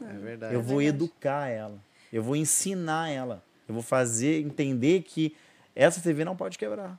É simples o caminho. Isso mesmo. A gente que dificulta. Dá a direção, né? Às É. vezes a gente. Até nessa linha, Peter, tem uma pergunta aqui. É, a gente falou de paternidade, né? A gente falou de filhos, de identidade. A Natália colocou aqui como cuidar da saúde emocional dos filhos pequenos. Ela colocou aqui. Como a gente falou de Ótimo. paternidade, todas essas coisas. Sim. Acho que é um momento É um- pra gente. sim. Muito bom, Natália. Natália é simples. A gente cuida da saúde emocional dos filhos quando a gente cuida da nossa. Muitos desafios emocionais que aparecem no consultório, na clínica, são de desafios emocionais que a criança está tendo, mas a criança, ela é muitas das vezes, ela é o reflexo, por mais que doa agora eu dizer isso para você, mas ela é o reflexo dos pais, ela do ambiente que ela está convivendo. A falta de validação, comparação, uma porção de coisa, falta de tempo, uma série de coisas. Trazer o, o, o, o, seu filho para uma clínica para construir uma saúde emocional importante é, mas saiba que percorrer o que poucos profissionais te falam é que você também precisa entrar numa terapia para você entender como lidar, né? Eu tô que tenho um sobrinho de um ano e meu irmão lê muito sobre. Vira e mexe, a gente troca muitas ideias da forma de tratar, como consolidar, como algumas coisas. Por exemplo, estava agora recente na casa da minha mãe, então eu levei uma, uma, uma, uma barraca, assim, que você monta ela e você coloca ela lá. O que, que um pai normalmente ia fazer? Pegar a criança, colocar dentro da barraca e falar só barraca. Só que aquilo ia poder causar o quê? Um trauma. Ali meu sobrinho poderia desenvolver uma claustrofobia, um, um medo, porque tá dentro de uma barraca que ele nunca entrou. Aí que ele fez? Não coloca ele lá. Não vamos colocá-lo, vamos montá-lo, dizer que ele tem que estar lá, ele tem um aninho, e deixa ele entrar. E aí eu entrei na barraca, convidei ele, ele foi entrando devagarinho. Então ele se sente ambientizado. Então, cuidar desses detalhes é muito importante. Na sua fala, entender. Eu estou validando meu filho, meu filho fez a lição. Ah, tirou nota boa. Pô, valida o seu filho. Fala para ele, que ótimo. Mãe, tirei nota boa. Ah, você não fez mais do que obrigação. Isso traz, Cleverton, na cabeça da criança um senso de culpa. Que ela, ela começa a desenvolver isso aí na fase adulta dela. Freud dizia algo que, era muito que é muito importante, que é muito interessante a gente falar, né? O que a gente constrói na nossa infância é o que a gente vai reproduzir na nossa fase adulta.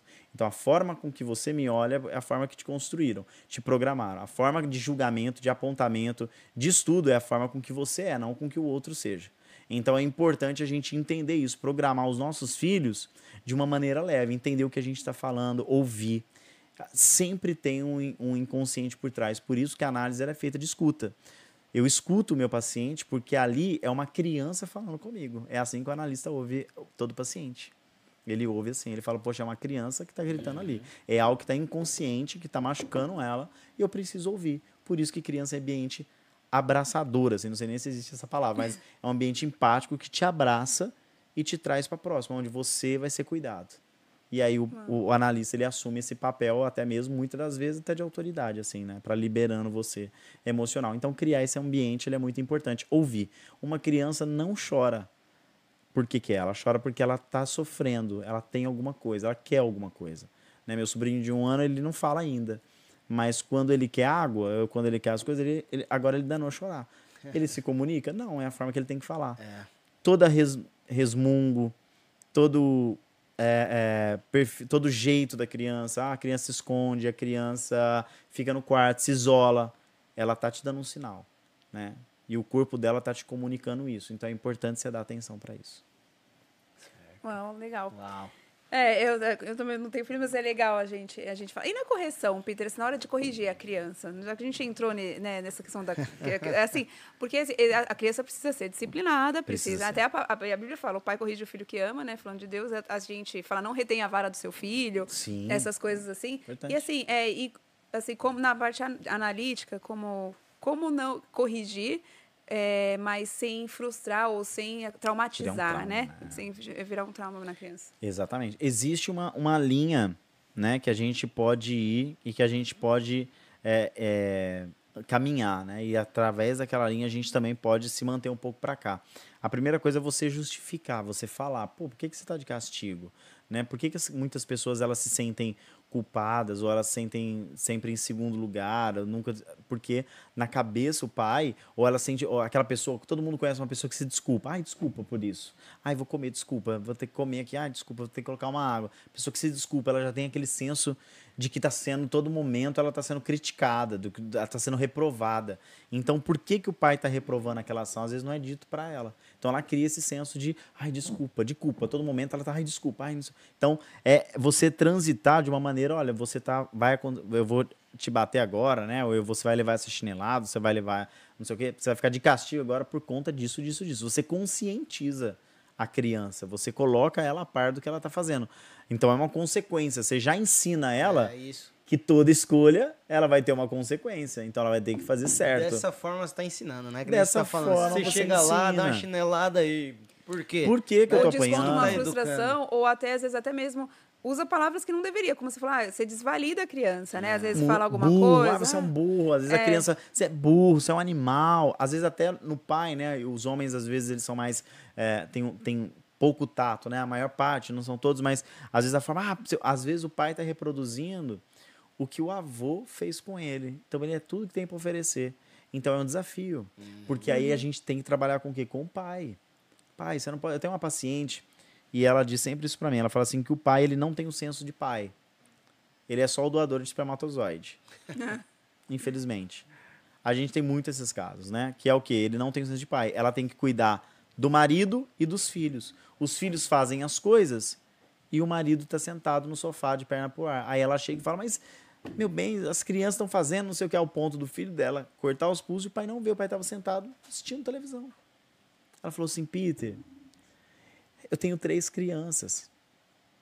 Ou seja, por que, que esse marido ele é assim? Porque a mãe toda vez protegeu, toda vez fez, toda, toda vez estava ali sempre fazendo, sempre terceirizando. Então o cara não cria um senso. E assim, isso vem de quê? Da infância. Uhum.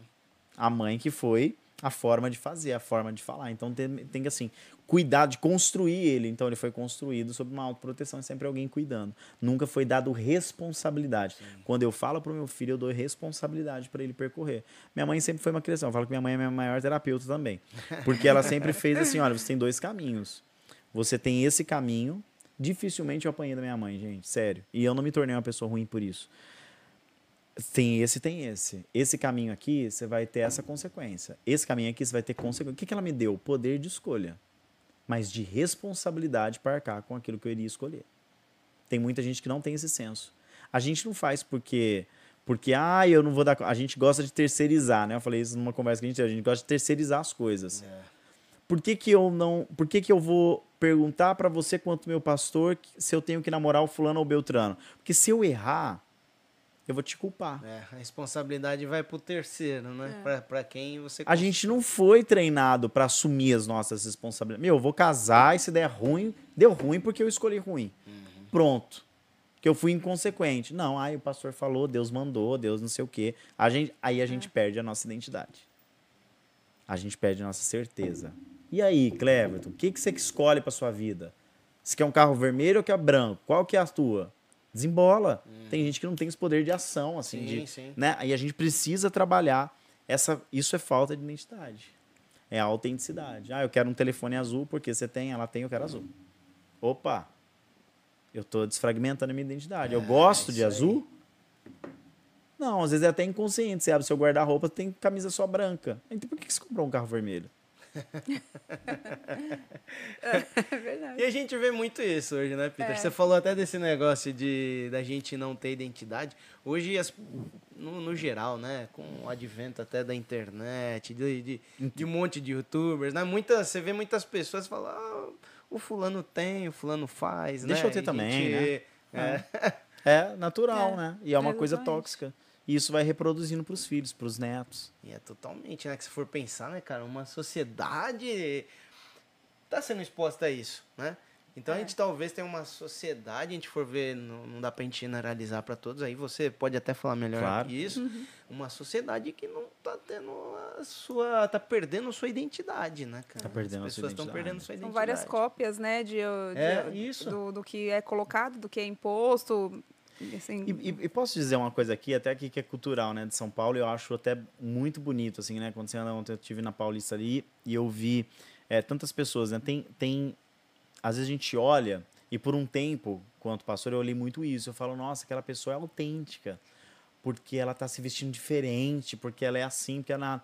Mas muitas das vezes isso não é autenticidade, sabia? Isso, na verdade, é uma fuga. Eu quero chamar a atenção de alguma maneira. Hum. Mas contrapartida, tem aqueles que é autêntico. Eu gosto disso daqui, eu sou assim. Você gosta? Ok. Muitas das vezes, dentro da, dentro da própria igreja, é até do ambiente que eu convivi muitos anos, eu fui muito criticado porque eu andava de calça colorida, eu gostava de tudo colorido. Então, eu gostava de calça colorida, tênis colorido, eu tinha. Assim, então eu era muito criticado. Mas aquilo nunca me fez mudar o jeito de ser. Até então que o, que o meu pastor ele sempre dizia assim nas reuniões: gente, o Peter é diferente mas ele é um homem de Deus, ele falava assim. então criou aquela proteção, porque aquilo não, eu não queria que aquilo me mudasse. Eu queria ser eu, e ele me deu essa oportunidade de ser autêntico. Hoje eu vivo um outro momento. Então hoje a gente vai mudando o estilo, vai mudando o jeito. Só que eu quero dizer algo que é muito importante. Quando a gente é castrado, a gente usa esse termo, né? Na, na análise. É quando a gente é castrado, que é o quê? Eu quero fazer algo, mas meu pai vem e me proíbe ou eu não tenho condição naquele momento de exercer. Por exemplo, você ia em algum momento na, na, nas salas lá da, da igreja, e aí você chegava, a sala era de adulto, era tudo adulto de 40, 50, dos líderes era, tinha essa idade, assim, 45, 42, né, 37, né, na época eu 26, 27. Quando eu cheguei e me deparei com a sala, a, a sala era é, tinha sala da justiça, sala da Mulher Maravilha, sala do herói do Hulk, sala não sei do que. Falei, gente, que é isso? É uma sala infantil? Quando eu entrei, foi assim. eu falei, gente, ah, porque o líder ele é todo. Mas aí você chegava e falava assim: que, vamos, vamos fazer uma reunião na sala da justiça. Eu falei, gente, porque é da Marvel, da Marvel, ah, Liga é da, da, DC, é da, DC, é da DC. Da DC. Eu nem sabia. Por que que isso Aí depois eu vim entender. Por que que isso acontece? Porque muitas das vezes, já viu aqueles, às vezes aqueles caras mais assim, mais velhos, eles estão se vestindo de herói, de camisa de herói, se sente o herói que, que acontece com esse ser humano? Aí você fala, nossa, que ridículo. Às vezes a gente olha e faz esse julgamento, né? Nossa, que ridículo isso. Um cara tão velho fazendo um troço desse. Às vezes faz por causa de filho e tal, né? A gente faz aquele julgamento, mas o que, que a análise explica sobre isso? Que você recalcou um sentimento. Então, por exemplo, você sempre quis ser um herói, você sempre quis ser, ter uma, uma fantasia de herói, ser num, sei lá, uma matinezinha, num evento da igreja que você Uma se. festa, Uma festinha da igreja, fantasia, fantasia, sei lá, ou fora, né? Sei lá. E aí você nunca teve dinheiro, oportunidade, ou sua mãe nunca fez, ou seu, ou seu pai sempre te discriminou. Poxa, isso é coisa de menina, você não vai fazer isso é coisa de gente do lado de lá. Isso é, ah, não, isso é coisa de gente estranha. Então ele sempre te colocou um preconceito. Isso- você recalcou, guardou. Quando você cresce, que você é independente, você fala assim, agora eu vou colocar em prática. Seu inconsciente fala assim, você não viveu. Sabe aquela coisa que a gente fala assim, eu não vivi a minha infância? É Aí isso. você deixa pra viver. Deixa depois. viver. Só que aí agora você tem, você tem autonomia, você ganha o seu dinheiro, você tem a tua casa. Ninguém determina o que você quer, seu inconsciente fala assim agora. Aí você passa numa vitrine, você vê um herói, pulsa, tu, tu, tu, tu, nossa, quero comprar aquele boneco. Aí você tem um conflito interno, você fala assim, mas eu preciso comprar esse boneco? Não, mas eu já tô tão velho, gente. Como que eu vou comprar um boneco? Como que eu vou entrar nessa loja? Mais uma vez, você se castra ou você entra e compra o boneco, compra a fantasia. Aí você coloca só em casa e fica lá fazendo comida com a fantasia. Limpando a casa com a fantasia. E aí você coloca pra fora. Então, quando eu chegava que eu via aquelas salas, e depois eu comecei a entender que aquilo era um sentimento recalcado. Por exemplo, eu tenho um paciente que ele tem inúmeras caixas, ele tem uma parede gigante como essa, de caixa de sapato, de tênis. Por quê? Porque sempre, ele- quando criança, ele recebia tênis dos primos usados, rasgados. Ele nunca teve condição. Hoje ele tem condição. Ele foi Ele, comprou. Ele compra então todos ele que comprou pode. todos que ele passa na vitrine que ele gosta. Ele fala, vou comprar. Por quê? Existe um sentimento de inferioridade, existe um sentimento de comparação, existe um sentimento recalcado que faz ele ter. É, tem, um, tem algo que eu falo sempre para os meus pacientes: todo excesso ele esconde uma falta. Então, se alguém tem algum excesso, ele está escondendo uma falta. Qual que é a falta? Ele é consumista? Ele é usuário de alguma coisa? Ele é alcoólatra? Ele é isso? Ele, ele vê pornografia? Não é só a palavra pecado que gira em torno disso, é uma falta. E o nosso papel não é apontar o seu pecado, é falar assim: existe uma cura que precisa ser feita sobre você. Você entende que o caminho é diferente? Aham. sim. sim, sim. A gente sobe um nível na instituição de não apontar o pecado, mas apontar o que precisa ser curado. Então, hoje é isso que acontece. Então, muitas das vezes, a gente tem que entender esses contextos aí para colocando em prática e tirando aquilo que a gente é, é, tem dentro da gente. Tem uma paciente que ela me manda e ela me mandou. Ela tinha um desejo de ir no parque e de comprar um pijama do Snoopy, mas ela era muito ridicula- ridicularizada pelas filhas. Poxa, mãe, mas você tem aí 42 anos, vai comprar um, um Pijama do pijama do Snoopy, né? Snoopy. e ela tinha vontade de ir ao parque de diversão, porque na infância não podia. Aí ela contou isso pro namorado dela da sessão nossa de terapia. Ela me mandou foto, tem acho que uns dois, três dias. Ela me mandou foto, falou, Peter, fui no parque de novo, que ela já tinha ido, ela mandou foto dela com o namorado. Aí ela, ela, com, com- ela mandou a foto do pijama que ela comprou na- lá, ela abriu na cama, o pijama e mostrou, ah, comprei, tô super... As fotos dela mudaram, ela é outra pessoa hoje, ela consegue transitar com os filhos, então assim, tem muitas coisas que às vezes estão atrás das cortinas que a gente precisa entender. É. Verdade. Verdade. Verdade. E você comentou, você está citando aqui alguns exemplos, né, de até de que você tem vivido na, com, com seus pacientes, tal, tudo.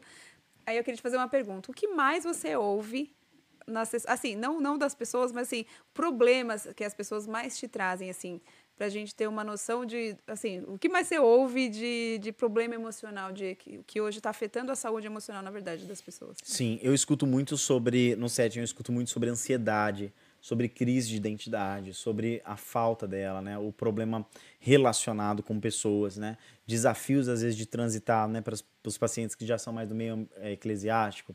Assim, a- as exclusões. Ah, eu, eu errei para a igreja, fui excluído. Como que eu trabalho isso? Não consigo mais pisar na igreja como que aconte... por que que fizeram isso comigo. Então as pessoas elas trazem muito. Aí elas vão entrando em depressão compulsão alimentar muitas das vezes reflete dentro desses problemas assim. Então esses esse é o, o- hoje a, uma gama muito grande que eu tenho né? Dessa ansiedade dessa perda de identidade perda no meio do caminho de quem eu sou né? Muitas das vezes porque se envolve em relacionamentos que são abusivos né? O marido é abusivo a esposa é abusiva a pessoa é abusiva né? Então ela se envolve. Então ela traz também a questão da ansiedade. Então muitas pessoas hoje vivem uma ansiedade e às vezes nem sabe, acha que é uma coisa. Algo que também é, traz bastante é a questão da somatização, que é o acúmulo de informações que o seu inconsciente não consegue processar. Então ele te adoece. Então muitas pessoas, ela tendo uma moça que ela trabalha, inclusive é, ela é uma vendedora de um shopping, ela trabalha, ela começou a ter queda de cabelo, ela precisou, então ficava assim buracos em excesso na cabeça dela, gastrite, azia. Uh, teve um paciente que eu atendi, ele tinha, ele tinha, ele tinha problema de, de, de intestino, então ele não conseguia defecar, por exemplo, ele travou, então ele ficava dias e dias, então isso tem um problema nele de saúde. Então olha que, que coisa absurda. Então são coisas assim que às vezes as pessoas hoje estão adoecendo, não é porque é virose, é porque você tem um, tá tendo um problema emocional, uma sobrecarga emocional Uau. que o seu inconsciente não está conseguindo processar, então ele vai te adoecer. Essa coisa da gente dormir, não descansar, Peter, durmo. Parece que eu cortei cana a noite inteira dormindo. acordo mais cansado. É um desgaste emocional que você está sofrendo. Não é demônio te perturbando. Você tem que entender que você precisa procurar um terapeuta para ele identificar, investigar no setting analítico. Hoje você faz terapia online, eu mesmo faço terapia online.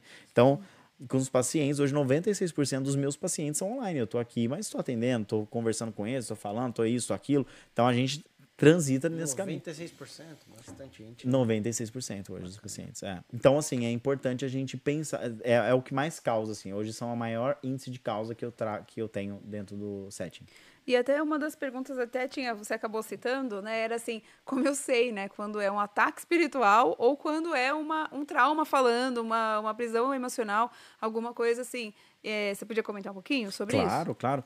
Então, é muito importante a gente ter esse autoconhecimento da gente, a gente é, caminhar nesse sentido de é, eu me conheço. Então, por exemplo, eu não tenho dores de cabeça frequente.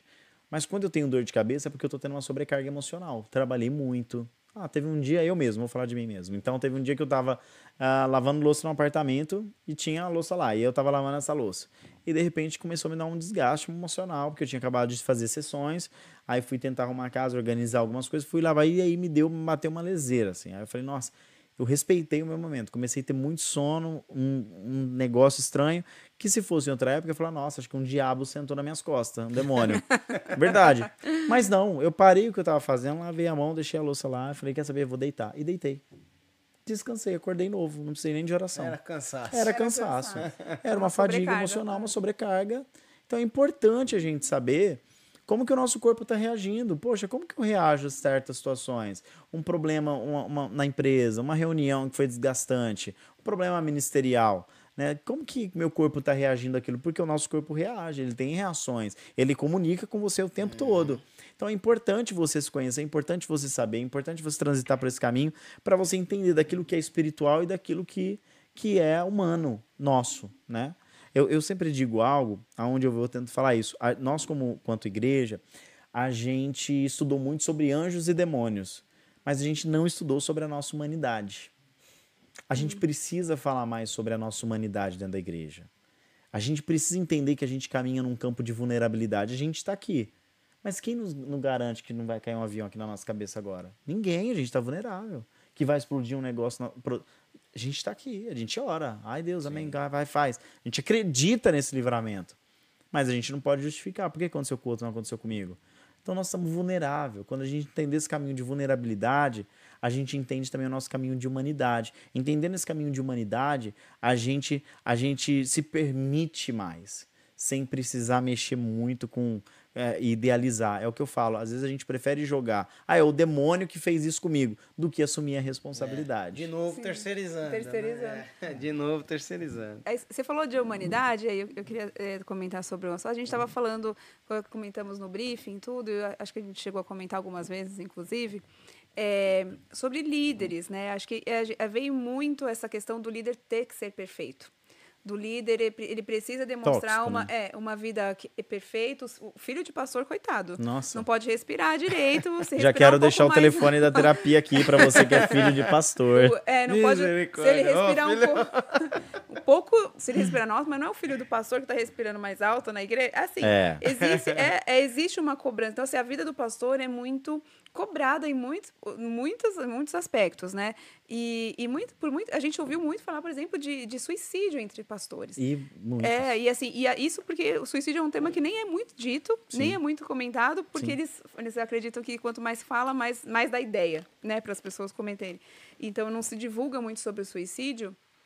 E a gente vê, assim, é, às vezes o pastor precisando de uma pausa, precisando de umas férias. Pastor, não- às vezes, não consegue nem tirar férias, coitado, porque o telefone dele não para. É, ele está tentando viajar com a família e não tem. E assim, às vezes a gente não. E, e eu exerci liderança desde muito cedo na igreja, então eu posso falar um pouco com conhecimento de causa. É, o líder, o pastor, a gente às vezes fica assim, poxa, se eu não atender a pessoa, eu estou morrendo de sono, eu quero tirar umas férias, não quero ficar, quero para ter um tempo de qualidade com a minha família ou com amigos, alguma coisa assim. E aí vem aquela cobrança, mas não, eu preciso atender a, a igreja, eu preciso atender as demandas da igreja, responder as demandas da igreja, que, que são infinitas, e a gente sabe, os trabalhadores são poucos, a seara é grande, eu, eu sei, eu tenho essa consciência, e quando no dia que a gente disse sim, a gente sabia que o, o caminho a percorrer seria um, um caminho árduo, mas assim, é, como o, o líder, e aí você falou de humanidade, né? Quando a gente para e respeita isso, não, eu não consigo hoje atender ninguém, porque eu sou humana. Né? Eu sou, eu, eu tenho as minhas limitações e até parafraseando o que o, o pastor Willy falou a semana passada, eu achei incrível aqui no final do podcast, você que ainda não assistiu, pode assistir, já tá, tá no nosso canal. Ele falou assim, a gente perguntou, você faria algo diferente? E aí ele falou, não, não faria nada, porque mesmo os meus erros, porque eu sou limitado, eu não errei porque eu queria errar. Assim como acredito que a grande maioria das pessoas não erram porque querem errar, mas nós somos limitados. Eu tenho limitações. Então, assim, eu aprendi. Aí ele falou do propósito ser santo e, e o resultado ser san- santificado por Deus.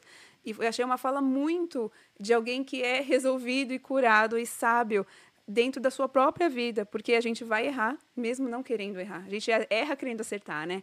Então eu queria que você comentasse um pouquinho sobre, sobre isso, sobre essa, o, o líder, essa, não, não sobre o líder em si, todo mundo, sobre essa coisa da humanidade mesmo, a vulnerabilidade. A síndrome do super-homem, né? É, que a gente síndrome do falou, né, super-homem, A exatamente. gente acha que.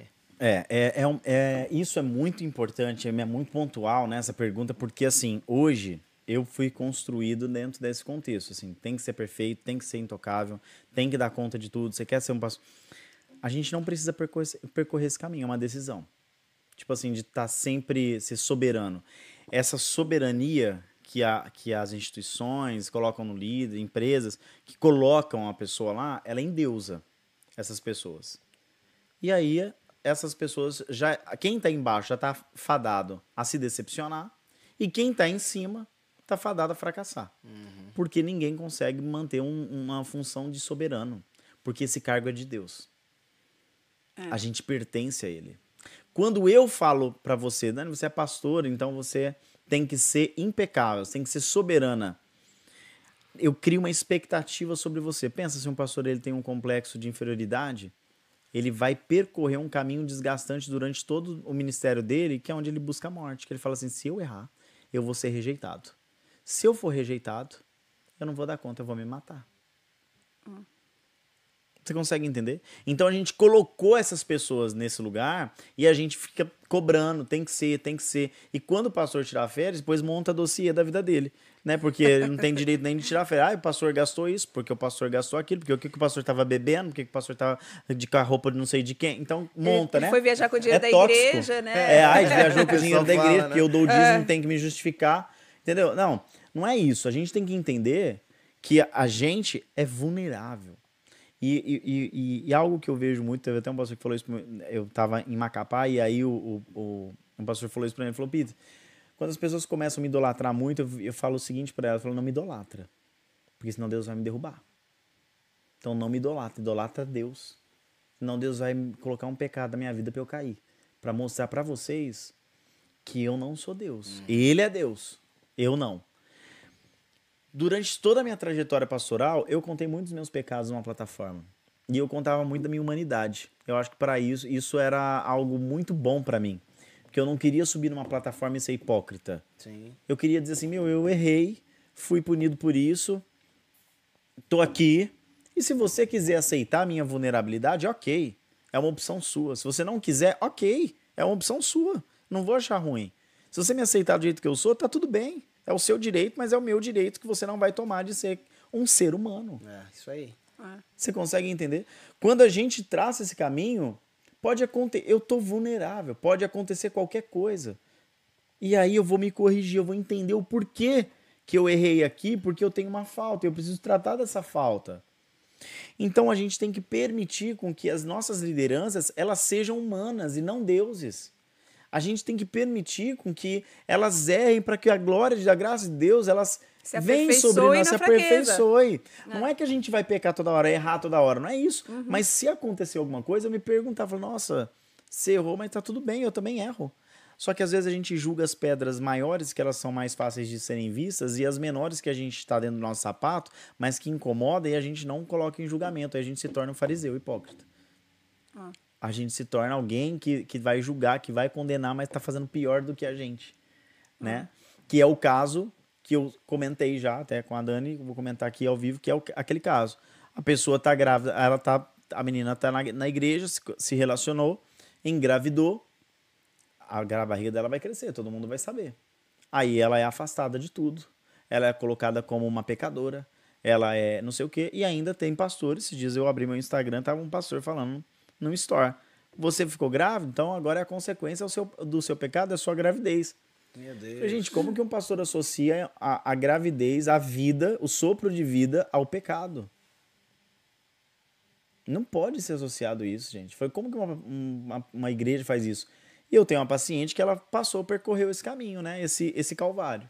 E ela tem no set, ela chorava, ela falava assim, Peter, eu não conseguia entrar na igreja, eu não consegui, eu me senti impura. Todo mundo transava na igreja, mas eu, porque eu engravidei, na minha primeira vez eu já engravidei, eu fui excomungada na igreja. Eu não consigo pisar na igreja, que eu me sinto. Aí foi gerado um sentimento de quê? De rejeição, Rejeição. nela. E ela não conseguia transitar mais. Aí, na terapia que ela conseguiu entrar, ela falou: Meu, como eu me perdi. E aí, o que ela fazia? O pai dela validava ela: Filha, vem cá. Ninguém vai dizer que você é menor. Você é maior. Enquanto eu achei isso fantástico. Enquanto eu eles te desvalidam, eu te valido. Você é querida por mim, você é amada por mim. Enquanto você está tendo filho agora, lá na frente, depois da formatura, depois de seus amigos formarem, elas vão ter filho, já vão estar velhas, seu filho já vai estar seu amigo. Então tá tudo bem. Eu vou levar a sua criança lá na faculdade para você amamentar. Eu tô do teu lado. Mas o que, que a gente aprende? Que a gente tem que excluir. É. Aí na cabeça sua que tem filha, que tem filho, aí fala, nossa, agora eu tenho que massacrar meu filho. Pega a Bíblia. Aqui, aqui, mas já aconteceu. Você tinha que ter feito isso antes. É. Aí vai, massacra, massacra, aí você desvalida. Ela é desvalidada na igreja, desvalidada pelo grupo Ministério de Louvor, sei lá, eu de, de onde. Aí tira todo mundo, a menina fala, o quê? Vou me matar. Que é o que acontece com muitos pastores. Eu não consigo errar. Acreditar, isso pra mim é uma autossabotagem. Acreditar que a gente nunca vai errar, já é um erro. É verdade. né? Porque a gente erra constantemente. Se você não erra aonde eu erro, você vai errar no seu ponto fraco. No outro é a mesma coisa. Então eu nunca vou olhar pra alguém e vou dizer assim, poxa, você tá fazendo isso, você é muito filho da mãe. Nossa, eu tô fazendo aquilo, você é, você é muito mau caráter. Mas e eu faço o quê? Será que eu sou tenho um caráter inenarrável? Você consegue compreender? Então, assim, permita ser vulnerável. Tem um livro que eu quero indicar, ele não é um livro cristão, não, mas ela traça muito bem Até Eu sei, sei- acho que imagino qual que é. A coragem é. de ser imperfeita. Isso, a coragem de ser imperfeito. Eu indico muito para os meus pacientes. Compra esse livro a 25, 40 reais. Em qualquer farmácia, em qualquer lugar, ou pela Amazon, enfim, qualquer outra empresa. Você pode comprar esse livro, que é da Brené Brown. E ela tem uma série também na Netflix, ela tem uma palestra toda e ela fala sobre isso. Meu, é perfeito o livro. Ele vai te ensinar a ser vulnerável, a se permitir ser vulnerável, a você caminhar por um caminho de vulnerável. Quando eu faço isso, eu não crio expectativa em ninguém. O fato é que muitas das lideranças querem criar fãs e não ovelhas. Eita. Complicado, hein? Você consegue entender? Então, o, o artista ele tem que ser impecável. Ele tem que tirar foto, ele tem que falar bonito, ele tem que ter uma assessoria, ele não responde nada sozinho. A gente traçou esse mesmo caminho. Só que é hora de desconstruir. Peraí, se eu falei, irmão, eu fiz isso com uma ovelha minha. Era uma senhora, ela teve um câncer e o meu mecanismo de defesa ativou. E eu tinha muito medo de perdê-la, porque recentemente, dentro da pandemia, eu perdi um rapaz que era. Ele recepcionava o culto, ele tinha 22 anos. Então eu, tenho muito medo assim, de perdas, eu não me sinto confortável, fico refletindo durante muito tempo até elaborar. E ela teve câncer, ela passou dois anos com esse câncer, eu não fui visitá-la, eu só prometia, eu não conseguia ir.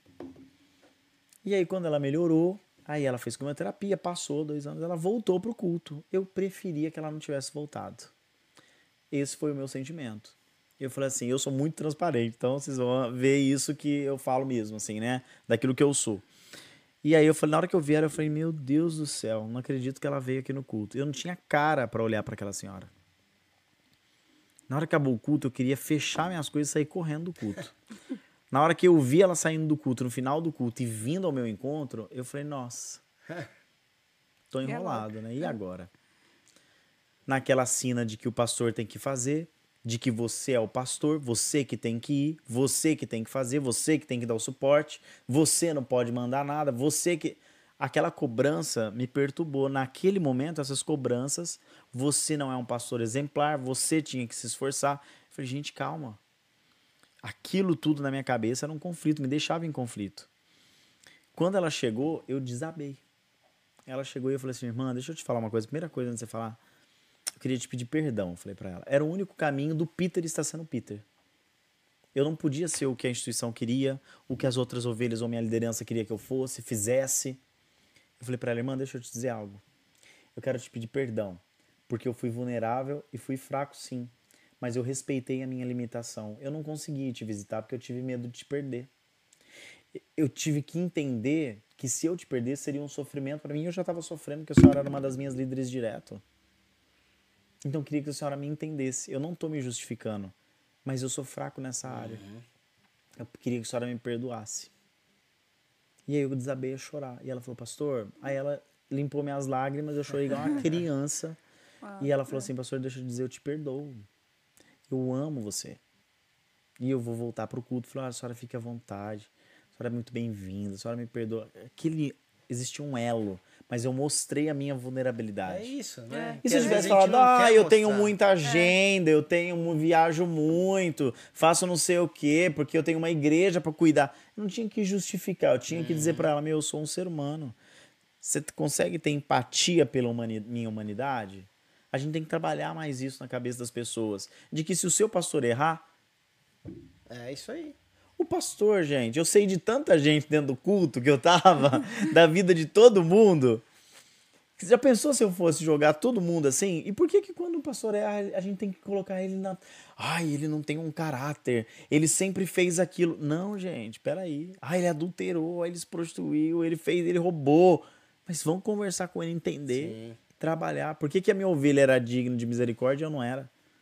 É uma, uma linha, né, Peter? Que às vezes até você mostrando a vulnerabilidade, você traz as pessoas para perto. Exato. Porque as pessoas Muito. vão ver. Elas se identificam é, com você. O cara né? é, par, é, parecido comigo. O cara tem o que, que. Às vezes a gente vê aquele negócio que a gente tá falando de lideranças eclesiásticas uhum. mais aqui. Mas, é, mais aqui. Mas a gente vê lá o pastor e fala: nossa, o cara faz tudo certo, então não, não posso vezes, chegar nem vezes, perto dele. E às vezes a gente. Cara, às vezes acaba... Ou eu quero ser como ele, é, e aí, você fala, aí quando ele erra, você fala: ai, desconstruir a minha isso, imagem, isso, eu também vou desviar. Ou senão, às vezes a, gente, é a pessoa olha para nós e fala assim: é, até a, a, nossa mensagem, a pregação que, né, que a gente faz, no caso, quem, quem exerce, fica parecendo uma, mensagem, uma vida inatingível até. Uhum, Porque sim, a, gente, a gente fala de verdades bíblicas e princípios bíblicos baseado no padrão de quem Jesus foi, não de quem eu sou. Isso, Porque se a pessoa olhar para mim, ela vai ver que eu também tenho. Então, assim, aí a gente fala assim: ou é, ou é inatingível ou a pessoa tá mentindo. É. Né? E, e aí é, é muito. Uma coisa que eu falo muito é que Jesus fala assim: olha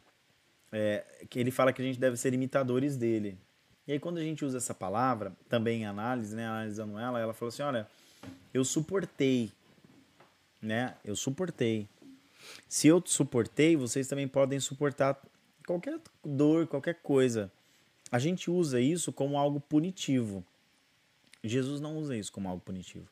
Ele usa isso, ele fala assim: olha, eu fui humano. Eu estive aqui, eu sofri. Eu vivi. Seja assim. Algumas pessoas trazem isso.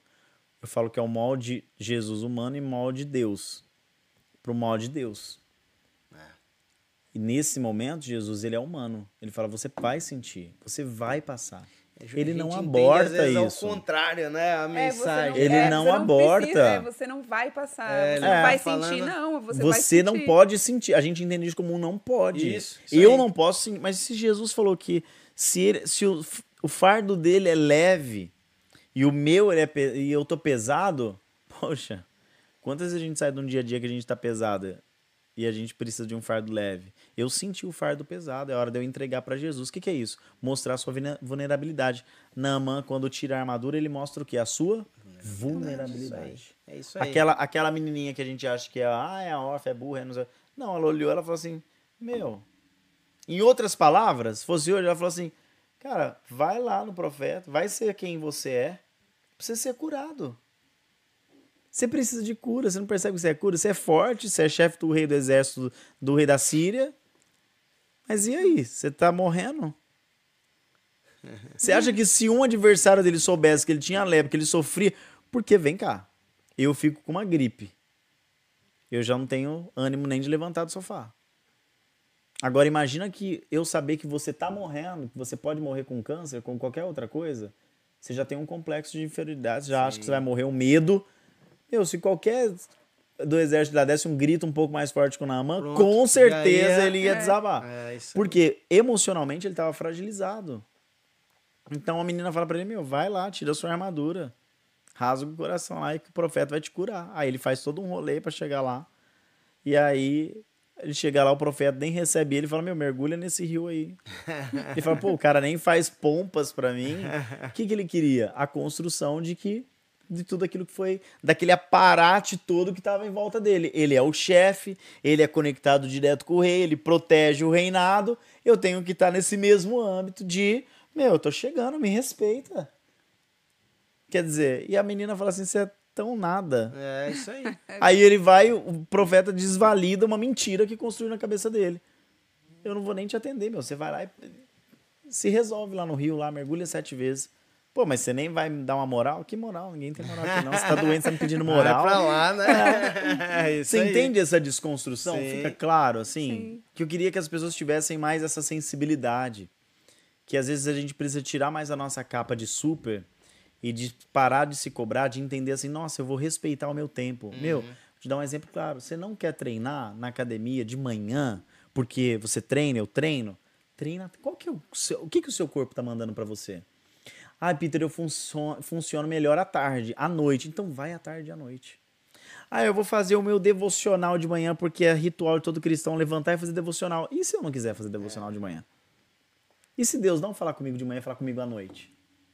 Você entende que são padrões que a gente criou que é Isso. mentira. E a gente tenta Eu tô no seguir e trânsito. se encaixar nos É. padrões, Eu né? tô no trânsito, eu tô no banheiro tomando banho, eu tô escovando o dente, eu tô indo dormir, eu tô já dormindo e Deus me levanta. Deus não tem hora pra falar com você, ele vai falar a hora É, que você isso estiver aí. disponível, ele vai te falar. Então não precisa fazer devocional de manhã, faz devocional em algum momento do dia, mas faça. Respeite o seu momento. Uhum. Não tô produzindo bem naquele naquele momento de, de ir pra academia. Então vai um horário que seu corpo vai produzir. Isso aí. Trabalhe a leveza, trabalhe a vulnerabilidade, a sua humanidade. Permita caminhar por esse caminho que vai ser muito mais leve do que esse fardo que às vezes a gente fica carregando. Fica querendo pegar ali padrões. É Isso aí. Marcito, quero jogar ali pro Márcio, quero ver. Tem uma pergunta aí pro perguntas aí, Peter, Mar? Márcio. Pelo amor de Deus. Várias. Ah, que ótimo. Vocês falam mais que a nega da feira, viu?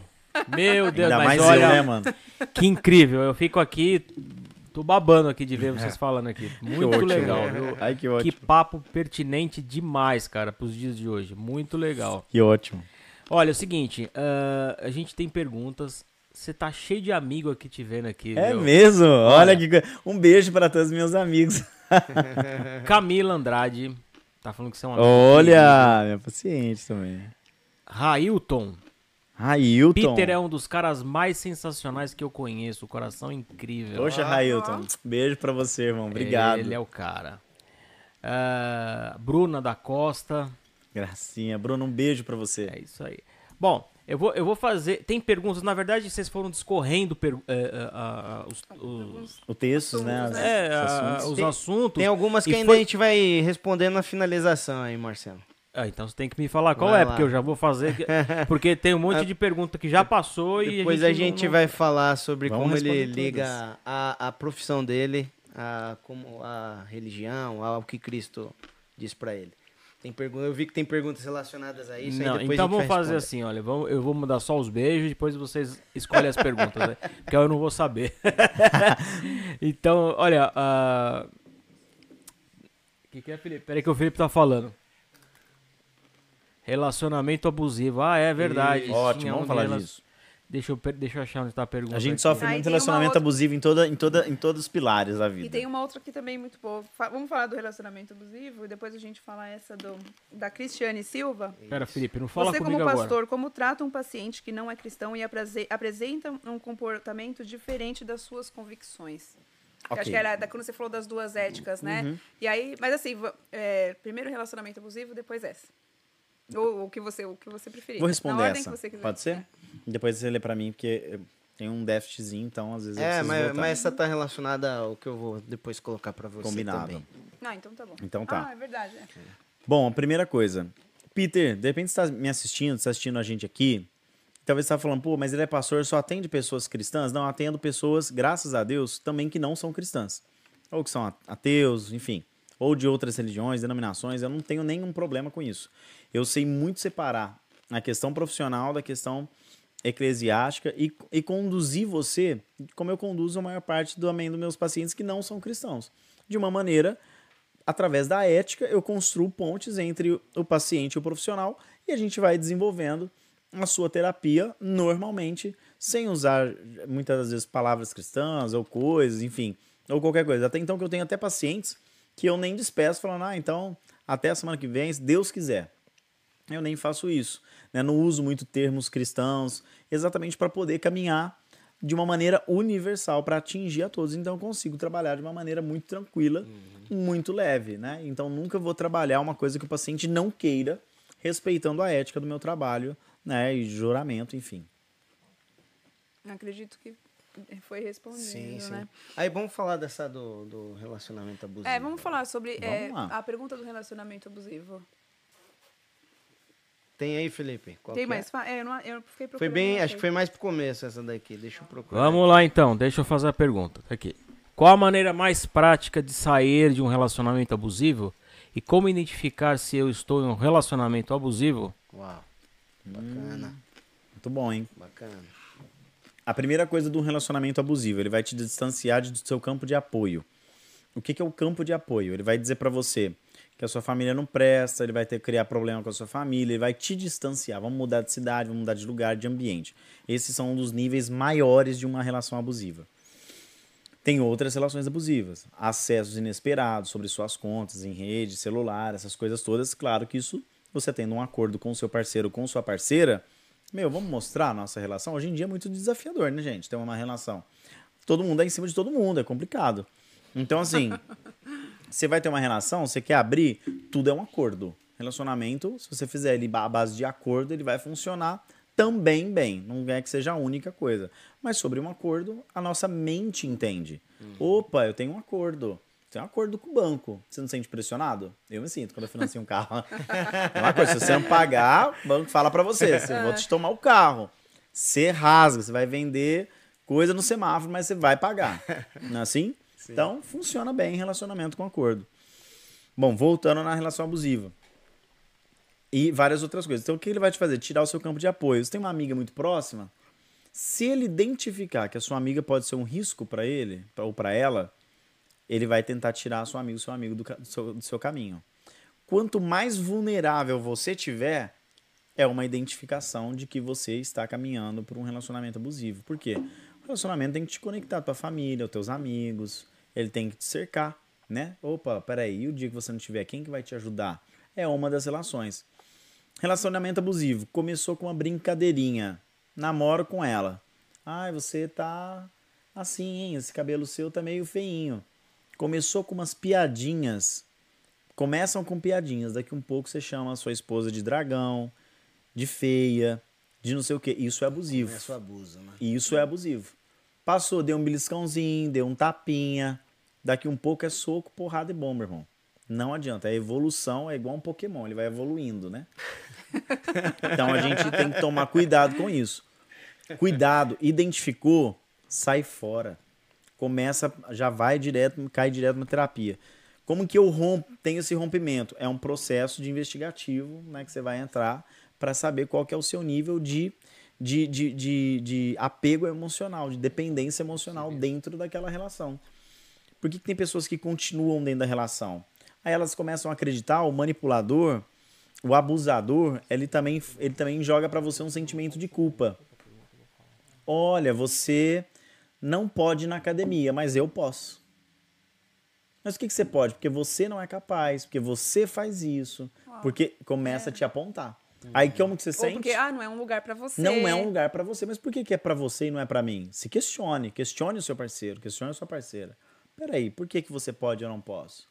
Ah, eu vou sair com os meus amigos. Ah, então eu também vou. Não, você não. Só eu. Opa, quer que me deixar aprisionado? É.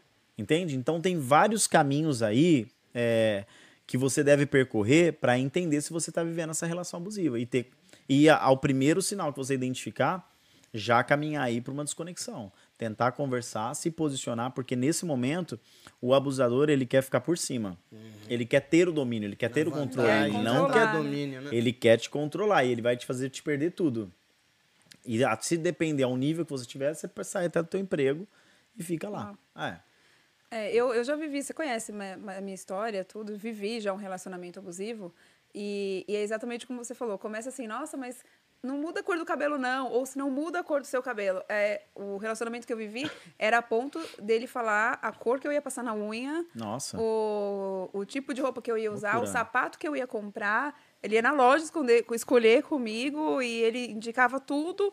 E aí ele me tirou meu campo de apoio, exatamente como você falou. Todos os meus amigos, o Gilson, que a a maioria do pessoal conhece aqui, ele vai saber bem de quem que eu tô falando. Pelo amor de Deus. Ele né? vai saber bem porque ele viveu, ele viveu junto. Não um vai momento, escrever no chat, não. um hein? momento pelo que a de gente Deus. até ah, deu uma, uma afastada. Porque realmente é, ele ah, começou a tirar. Só fi- a única que ficou foi a Sofia, porque a Sofia não era um- uma ameaça assim para ele. Que o restante todo mundo falava, Dani, meu, pra que, que você tá assim, né? Então, realmente, é exatamente. E sim, para eu sair dessa coisa, eu vivi, eu fiz, foi a primeira vez que eu fiz terapia, eu vivi um cárcere emocional. Eu fui Nossa. diagnosticada assim, que era, é a mesma coisa de um viciado em qualquer eh, substância ou álcool. Eu, porque assim, é aquela coisa, você sabe o final, mas você não consegue sair da situação. Exatamente. Você prefere, assim, que a pessoa. que Ele era. Não sei, não sei qual o diagnóstico dele, mas com certeza ele deve ter um. que ele falava, um dia ele me tratava super bem, eu era princesa. No outro dia ele mal falava comigo. E aí eu vivia naquela dependência mesmo. Eu sabia que no dia seguinte talvez ele fosse me tratar de qualquer jeito. Mas eu não conseguia sair, então foi através de terapia, foi através de. eh, o pastor Rafa Thalita, na época, eles me ajudaram, me apoiaram demais, foram hum, muito juntos comigo, cuidando, mas assim, é, até que chegou numa traição, que foi o, o, O fim, fim. o auge. É, ele, ele me traiu com outro homem. Misericórdia. E a gente fazia teologia juntos, pra gente ver assim que, né, no, a car- a carteirinha de crente não, não- ah, tem horas que não muda, né? Não, não tem muita coisa. E, é, e aí foi onde chegou nesse ápice, assim, que aí foi que. Pra você ter uma ideia, tem horas que ele, tinha vezes que ele falava assim pra mim. Quando, eu sou, quando a gente é visto como casal, pra mim é o ápice da vergonha. Eu ouvia Nossa. esse tipo de coisa. E aqui, assim. Dani, abrindo assim um parênteses, né? Na verdade, algumas pessoas até confundem tudo isso. Ah, vou escolher o esmalte que você vai usar, a roupa que você vai colocar, o cabelo que você vai usar. As pessoas têm, são tendenciosas a confundir isso com cuidado. Cuidado. Porque isso pode ser mais um abuso do que um Sim. cuidado. É uma linha. Começa. É o que você É, falou. é, linha começa tênue. uma forma, né? Exatamente. Começa ali uma é, é, sugestão e aí. Ah, acho, que eu- acho que seu cabelo fica melhor assim. Uma coisa é, poxa, Dani, você tem aqui, eu tenho essa roupa vermelha e essa amarela. Eu gostaria que você fosse de amarelo, acho que fica bem bonito em você. Mas a vermelha não te desmerece. Escolha você qual você quer ir. É, isso aí. Eu Não é? direcionar. Começa Porque você fala, quero que você vá com essa. É. Você consegue, é diferente o caminho. Então preste bastante atenção. E é o primeiro sinal aí. Estamos aí à disposição também para ajudá-la. Aí, Peter, pra gente ir encaminhando já pro final aqui. Aí tem, uma, tem, um, tem um questionamento aqui que tá em, em linha com algumas perguntas que nós Claro, tivemos aqui no nosso chat. Aí depois eu vou até fazer um combinado com você, que tem bastante pergunta aqui. Depois a gente faz um combinado faz com o isso pessoal aí. Responde é. no final, De né? responder aí, fazer. a gente faz um negócio aí. Mas o que, que, que a gente queria saber? Como que você é pastor, foi pastor é, e psicanalista agora. como que os princípios bíblicos, né? Como a Bíblia, como tudo que você vive ali no seu particular ali, te ajuda aqui, como esses princípios são aplicados na saúde emocional, como que isso te auxilia ali na sua profissão ali nos atendimentos, auxilia de alguma forma, como que essa no final nós somos todos um indivíduo, certo? Sim. O Peter é o Peter, certo? Sim, claro. Não dá para dividir ali o profissional, Não dá. o Peter tá ali. Sim. Como que você linka isso? Como que isso te ajuda Uhum. né, nos seus atendimentos, no seu dia a dia? Né? Nossa, não tem como desconectar. Você falou uma coisa muito, muito legal, porque às vezes a gente fala assim, ah, eu como Peter vou falar, que a gente fala das facetas, né, em análise. A gente cria várias facetas para poder manter quem a gente tá criando de personagem, né, de personalidade ali, né. Então, assim, não dá para separar o Peter, que é a base dessas, dessas outras facetas. Então, assim, eu fui sempre muito criado dentro da, da igreja, né? Eu frequentava a igreja quase todos os dias, sempre envolvido em cargos de liderança ah, ou em, outros, em outras áreas, enfim, sempre ali muito intenso. Então, eu não consigo hoje desvincular a, a questão espiritual ou até mesmo a questão eh, bíblica, né, do cristianismo dentro da minha vida com Deus a Bíblia foi um dos caminhos que criou muito meus princípios e meus valores, né? Então, até mesmo em análise, a gente sempre fala assim para o paciente, mas hoje, como é um público mais cristão, né? Quando o público é cristão, o paciente é cristão, a gente também direciona. Eu fui criado ah, com um ano e meio, minha mãe se divorciou do meu pai, né? Eles tiveram um divórcio, eu sou filho de pai divorciado. Então não tive a figura paterna. Só que quando eu entrei, quando isso foi, eu vejo como Deus cuida de tudo, né? Até da nossa casa. E eu sempre me conectei muito a Deus pela ausência que eu tinha paterna. Então eu fiz essa projeção em Deus. E tudo aquilo que eu precisava em Deus, Deus fazia e faz por mim até hoje. Então ele era o meu pai, ele é o meu pai, eu amo o meu pai, eu não negocio isso.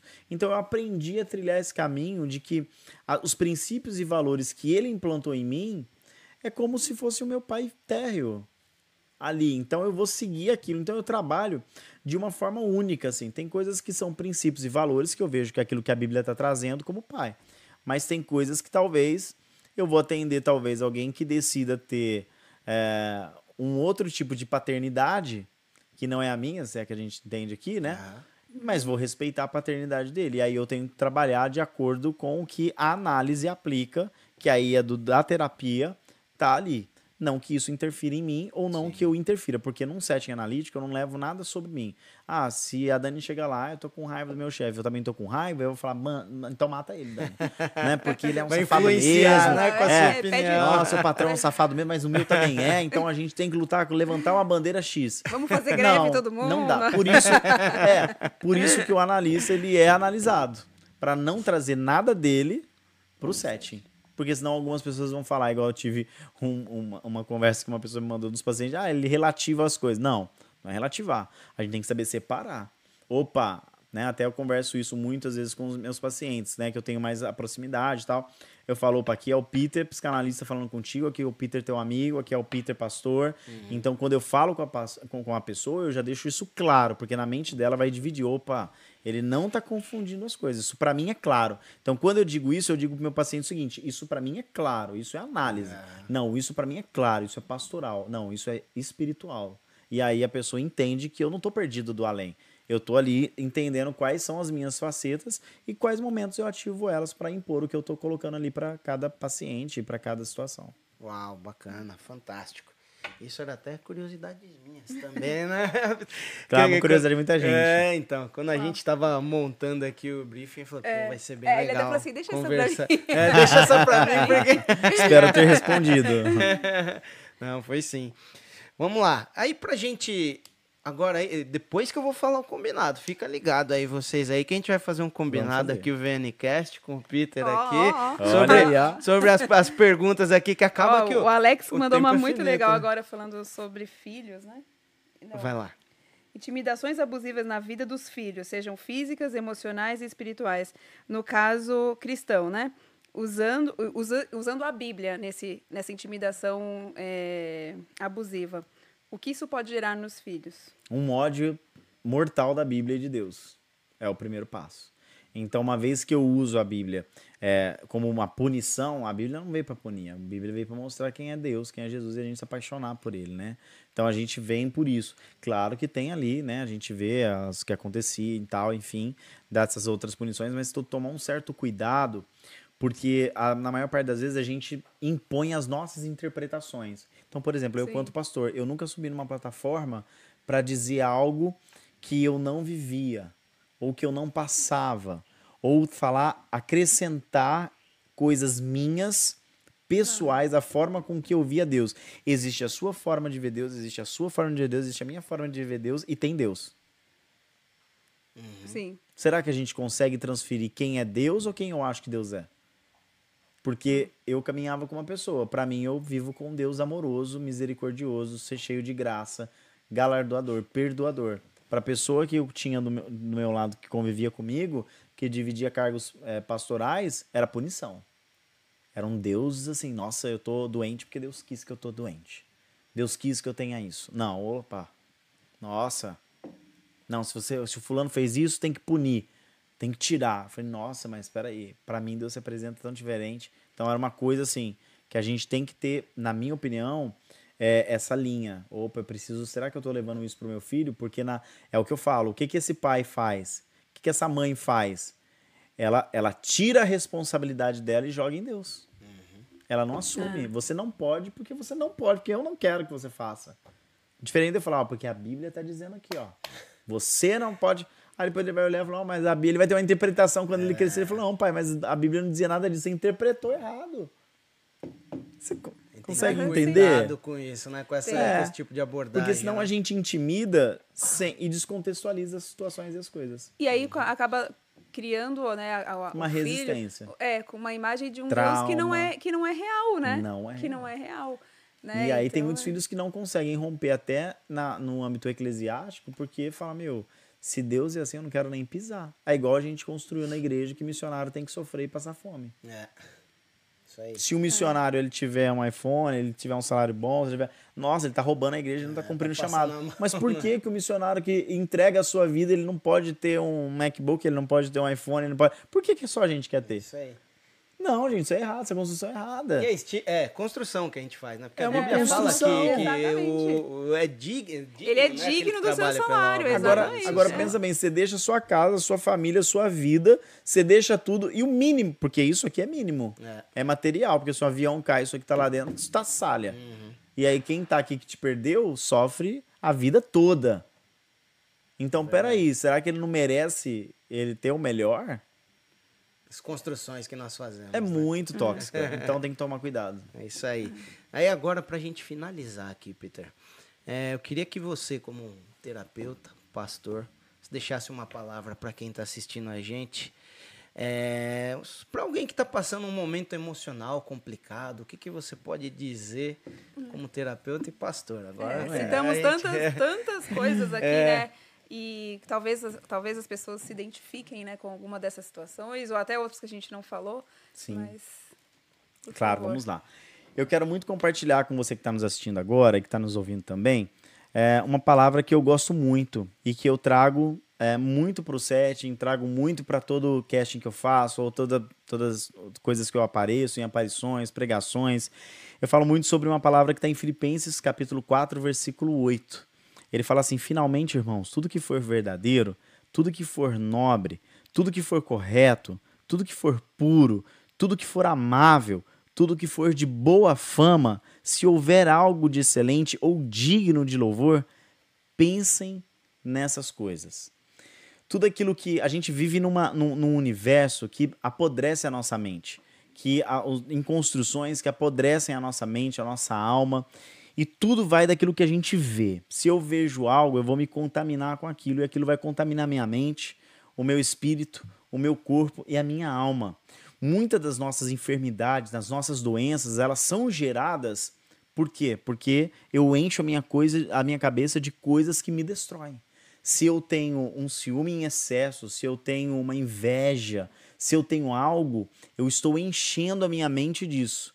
E aí eu começo a trabalhar. Por que, que hoje existem inúmeras inúmeras causas que a gente chama em análise de somatizações, de doenças psicossomáticas, de pessoas que morrem de doenças emocionais, não morreu de nada. Os médicos falam é uma virose. Ninguém vai morrer de uma virose que nem sabe o nome. Você tem que saber, a ciência hoje é, é muito evoluída. Então, quando ele traz essa, essa, essa, esse conceito de que nós devemos encher as nossas cabeças de boas coisas, se eu pensar algo de outra pessoa ruim, eu começo a preencher a minha mente de coisas boas. Opa, essa pessoa é boa, essa pessoa é incrível, essa pessoa é sensacional. Potencializa mais aquilo que é de aqui, de boa fama, que é, de, é digno, é excelente. Se você olhar para o seu próximo e enxergar ele dessa maneira, sua mente ela vai ser, começar a ser renovada. Você vai enxergar ela diferente. A importância de você se sentir saudável, aqui ele traz a ideia de você ter uma mente saudável, de você não ter uma mente cheia de trauma, cheia de, de, de, doenças, de feridas, de coisas de passado. Mas quando eu falo aqui que há ah, tudo que for nobre, tudo que for correto, tudo que for puro, tudo que for amável, tudo que for de boa fama, se eu encho a minha mente disso, a minha mente é uma mente curada, ela é uma mente, uma mente sarada. Então, a depressão para você, né, o atentado ao suicídio, né, a, a, a, essa rejeição, esse síndrome de abandono, devolve para essas pessoas. Deus ele quer que você se encha de todas essas coisas boas para que o seu corpo ele consiga produzir coisas boas. As suas ações elas serão boas, que a sua mente ela está sendo constantemente trabalhado. Assista coisas boas, veja coisas boas, conviva com coisas boas. Isso é importante. Você entender o ambiente que você está. Se eu estou em um ambiente que sempre alguém está falando mal de alguém, eu vou me tornar um fofoqueiro. Se eu estou em um ambiente que é tóxico, eu vou me tornar uma pessoa tóxica. Mas se eu me encho de palavra de Deus, que é onde a gente vê muita na Bíblia, a forma com que Jesus era, a forma com que ele agia, aí sim eu consigo uh, uh, agir de uma forma coerente. E eu quero deixar também essa outra mensagem, que é um versículo, na verdade, né, aqui, para a gente poder entender algo, de você que talvez passou é, por um tempo mesmo de, de, de é, escasso, de decepção, de provação que eu queria ler, né, junto com você em 1 Reis capítulo 19. Eu quero ler algo sobre Elias, que eu acho muito conveniente. No versículo 4 fala assim: "E foi para o deserto andando o dia inteiro, aí parou, sentou-se na sombra de uma árvore e teve vontade de morrer. Então orou: Já chega, ó Senhor Deus, acaba agora com a minha vida eu sou um fracasso, como foram os meus antepassados. Elias se deitou debaixo da árvore e caiu no sono. E de repente um anjo tocou nele e disse: Levante-se e coma. Elias olhou em volta e viu perto da sua cabeça um pão assado nas pedras e uma jarra de água. Ele comeu e bebeu e dormiu de novo. E aí no versículo 7 fala: O anjo do Senhor Deus voltou e tocou nele pela segunda vez, dizendo, e aí ele vai repetir de novo isso.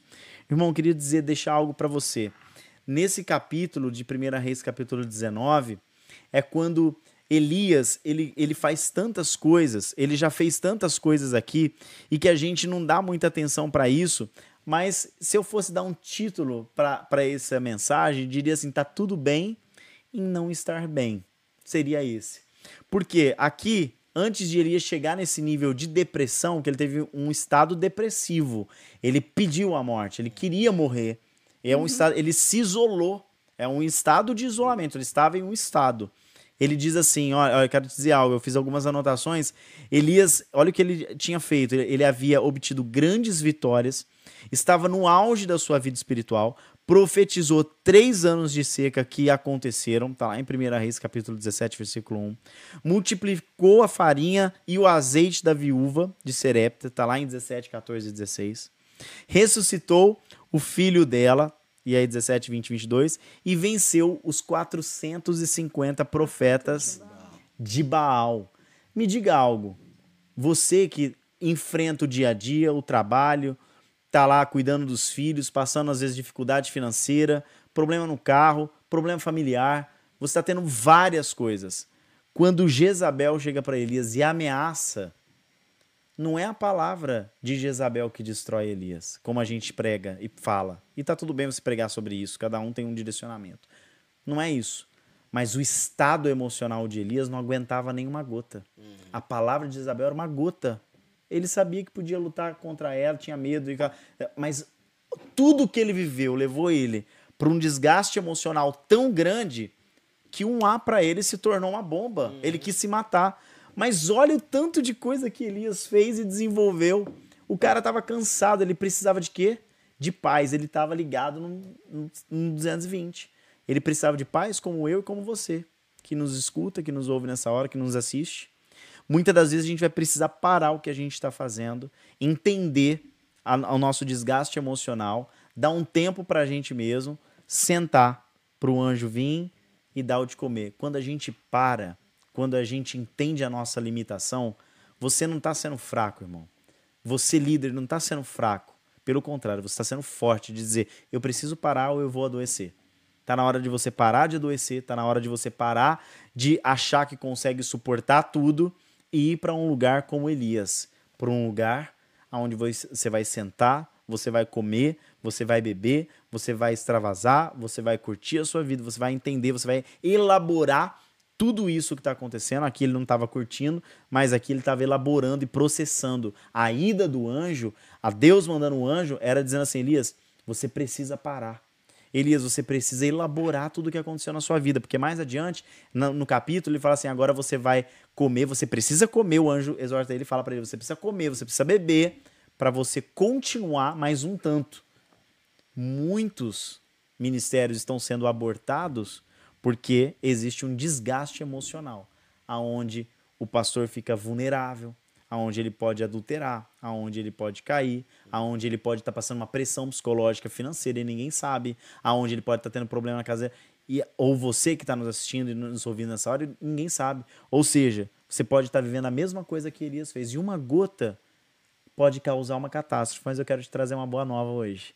Eu quero dizer para você o seguinte: um erro seu não compromete todo o propósito de Deus na sua vida, nem no passado e nem no futuro. Uau!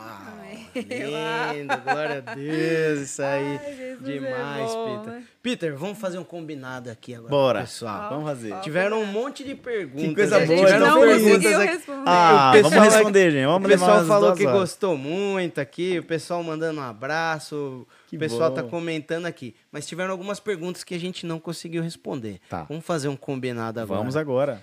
Vamos lá, a gente vai ao vivo responder não tem como voltar perguntas. atrás, por isso que ele é, tá fazendo combinado ao vivo. Ao vivo, porque falou Já sim, apresentei tá, programa. Falou. Vamos fazer um combinado agora, ó. A gente vai responder todas as perguntas, a gente tem todas as perguntas aqui, a gente vai passar elas pro Peter. Ótimo. Aí o que, que acha de você responder através de stories lá no Instagram, no seu Instagram? Vai ser maravilhoso, vou é. fazer muita questão disso. Pode mandar que Vamos eu vou responder mandar. todas. Então fala pra, pra gente o seu Instagram de novo. Ótimo. Apareceu já na tela, mas Apareceu? fala pra gente. Olha, acessa lá no meu Instagram, Peter Amicucci, é um pouco difícil, então ainda bem que tá aí na tela, você pode acessar. Para você também, já quero fazer meu contato aqui. Posso já? Para você também que de repente está procurando terapeuta, quer conhecer um setting analítico, quer saber como que é a experiência, quero também deixar o meu contato para você. Você vai adicionar aí no seu WhatsApp, acessar a nossa minha agenda online lá para você já poder já marcar a sua sessão. Né, no 31, né, o DDD é 31 99067 6161. 99067 6161. Manda um WhatsApp lá, vai chegar, a gente vai responder, também online também, isso vai ser bastante importante para a gente poder estar tá ali, você entender que a gente está de braços abertos para te receber, para te ajudar, para te acolher, para te sustentar, criar suporte emocional para você. Isso aí. É isso. E aí segue também o VNCast, arroba, arroba VN, VN underscore cast que aí o Peter vai responder por lá, a gente vai recompartilhar nos nossos stories. Legal, vou aí. marcar vocês. Né? Inclusive já marquei também. Isso, Quem quiser ir encontrar é, através do VNCast. No VNCast já você vai encontrar. o Peter, você que tá do Peter, você vai encontrar o VNCast. Isso, maravilhoso. É um encontro, uma conexão. É, conexão. Peter, muito obrigado, irmão. Foi show de bola. muito bom. Obrigado, Eu que agradeço, gente. Satisfação demais. imensa. Obrigado, Dani Monteiro. E aí? Foi bênção demais. Foi bênção, né? Isso aí. Acredito que a gente cresceu mais um pouco, aprendeu mais um pouco. É o que eu falei, né? Durante a conversa, né? A gente vem pra ter uma conversa, mas a gente administrar, é, a gente Deus aprende também, né? que bom. É. Muito bom, muito bom. Marcito! Foi bênção, meu irmão. Obrigado. Foi bênção, foi bênção. Show de bola, Peter. Obrigado. Satisfação Mandou imensa. bem, viu? Demais, cara. Parabéns, Deus abençoe. obrigado. Teu obrigado. ministério, teu, tua profissão, aquilo que Amém. Deus tem feito na tua vida é de verdade de uma forma a gente consegue ver graça nas palavras que você traz, até mesmo falando sobre esse assunto que nós trouxemos aqui sobre saúde emocional. A gente viu graça no teu conhecimento. é, a gente entende que você estudou para isso, mas a gente entende também que veio direto do trono de Deus para trazer um, um alento para as pessoas que hoje precisam muito disso, que é um é aquilo que eu falei na, da outra vez que eu entrei. É um assunto muito pertinente que nós estamos vivendo no dia de hoje. Então, que Deus realmente te abençoe, esteja com Amém. você, por onde você for, que Amém. você possa é, é, transparecer a glória dele, que você possa levar a glória dele para onde você Amém. for, que você seja instrumento usado nas mãos de Deus. Deus te Amém. abençoe. Muito obrigado pelas palavras. Amém. Recebo em nome de Jesus. Aí, Amém. Peter. Obrigado, Amém. gente. Deus te abençoe. Satisfação. Foi uma honra. Pessoal, foi uma honra estar com vocês aqui. Se você talvez recebeu isso daí de alguém, se inscreve aí no VNCast, se inscreve aí no canal da Igreja Apostólica Vida Nova. Siga a gente na- no Instagram também, como eu falei antes, arroba VN underscore cast, para você ver nossa programação. E compartilhe isso com outras pessoas. Esse vídeo vai ficar, o vídeo dessa, dessa, Sim, nossa, dessa é. nossa conversa vai ficar Vai ficar no nosso gravado canal, né? compartilhe, fica ligado aí e esperamos você no próximo Semana programa. que vem temos mais um compromisso segunda-feira de novo. Isso, Estaremos temos, por aqui. Temos um novo programa aí. Ah, e como eu falei no começo, se você não ouviu, agora você pode ter uma Ter a sua canequinha do canequinha. VNcast. Tira foto, gente. Tira Levar foto. a minha aqui, ó. Mãe, tô levando. Você pode adquirir ela aqui na VN Store, a loja aqui na, da nossa igreja. Então, foi uma honra estar com você. Deus te abençoe e, E até o até a próximo próxima programa. semana. Fiquem com Deus.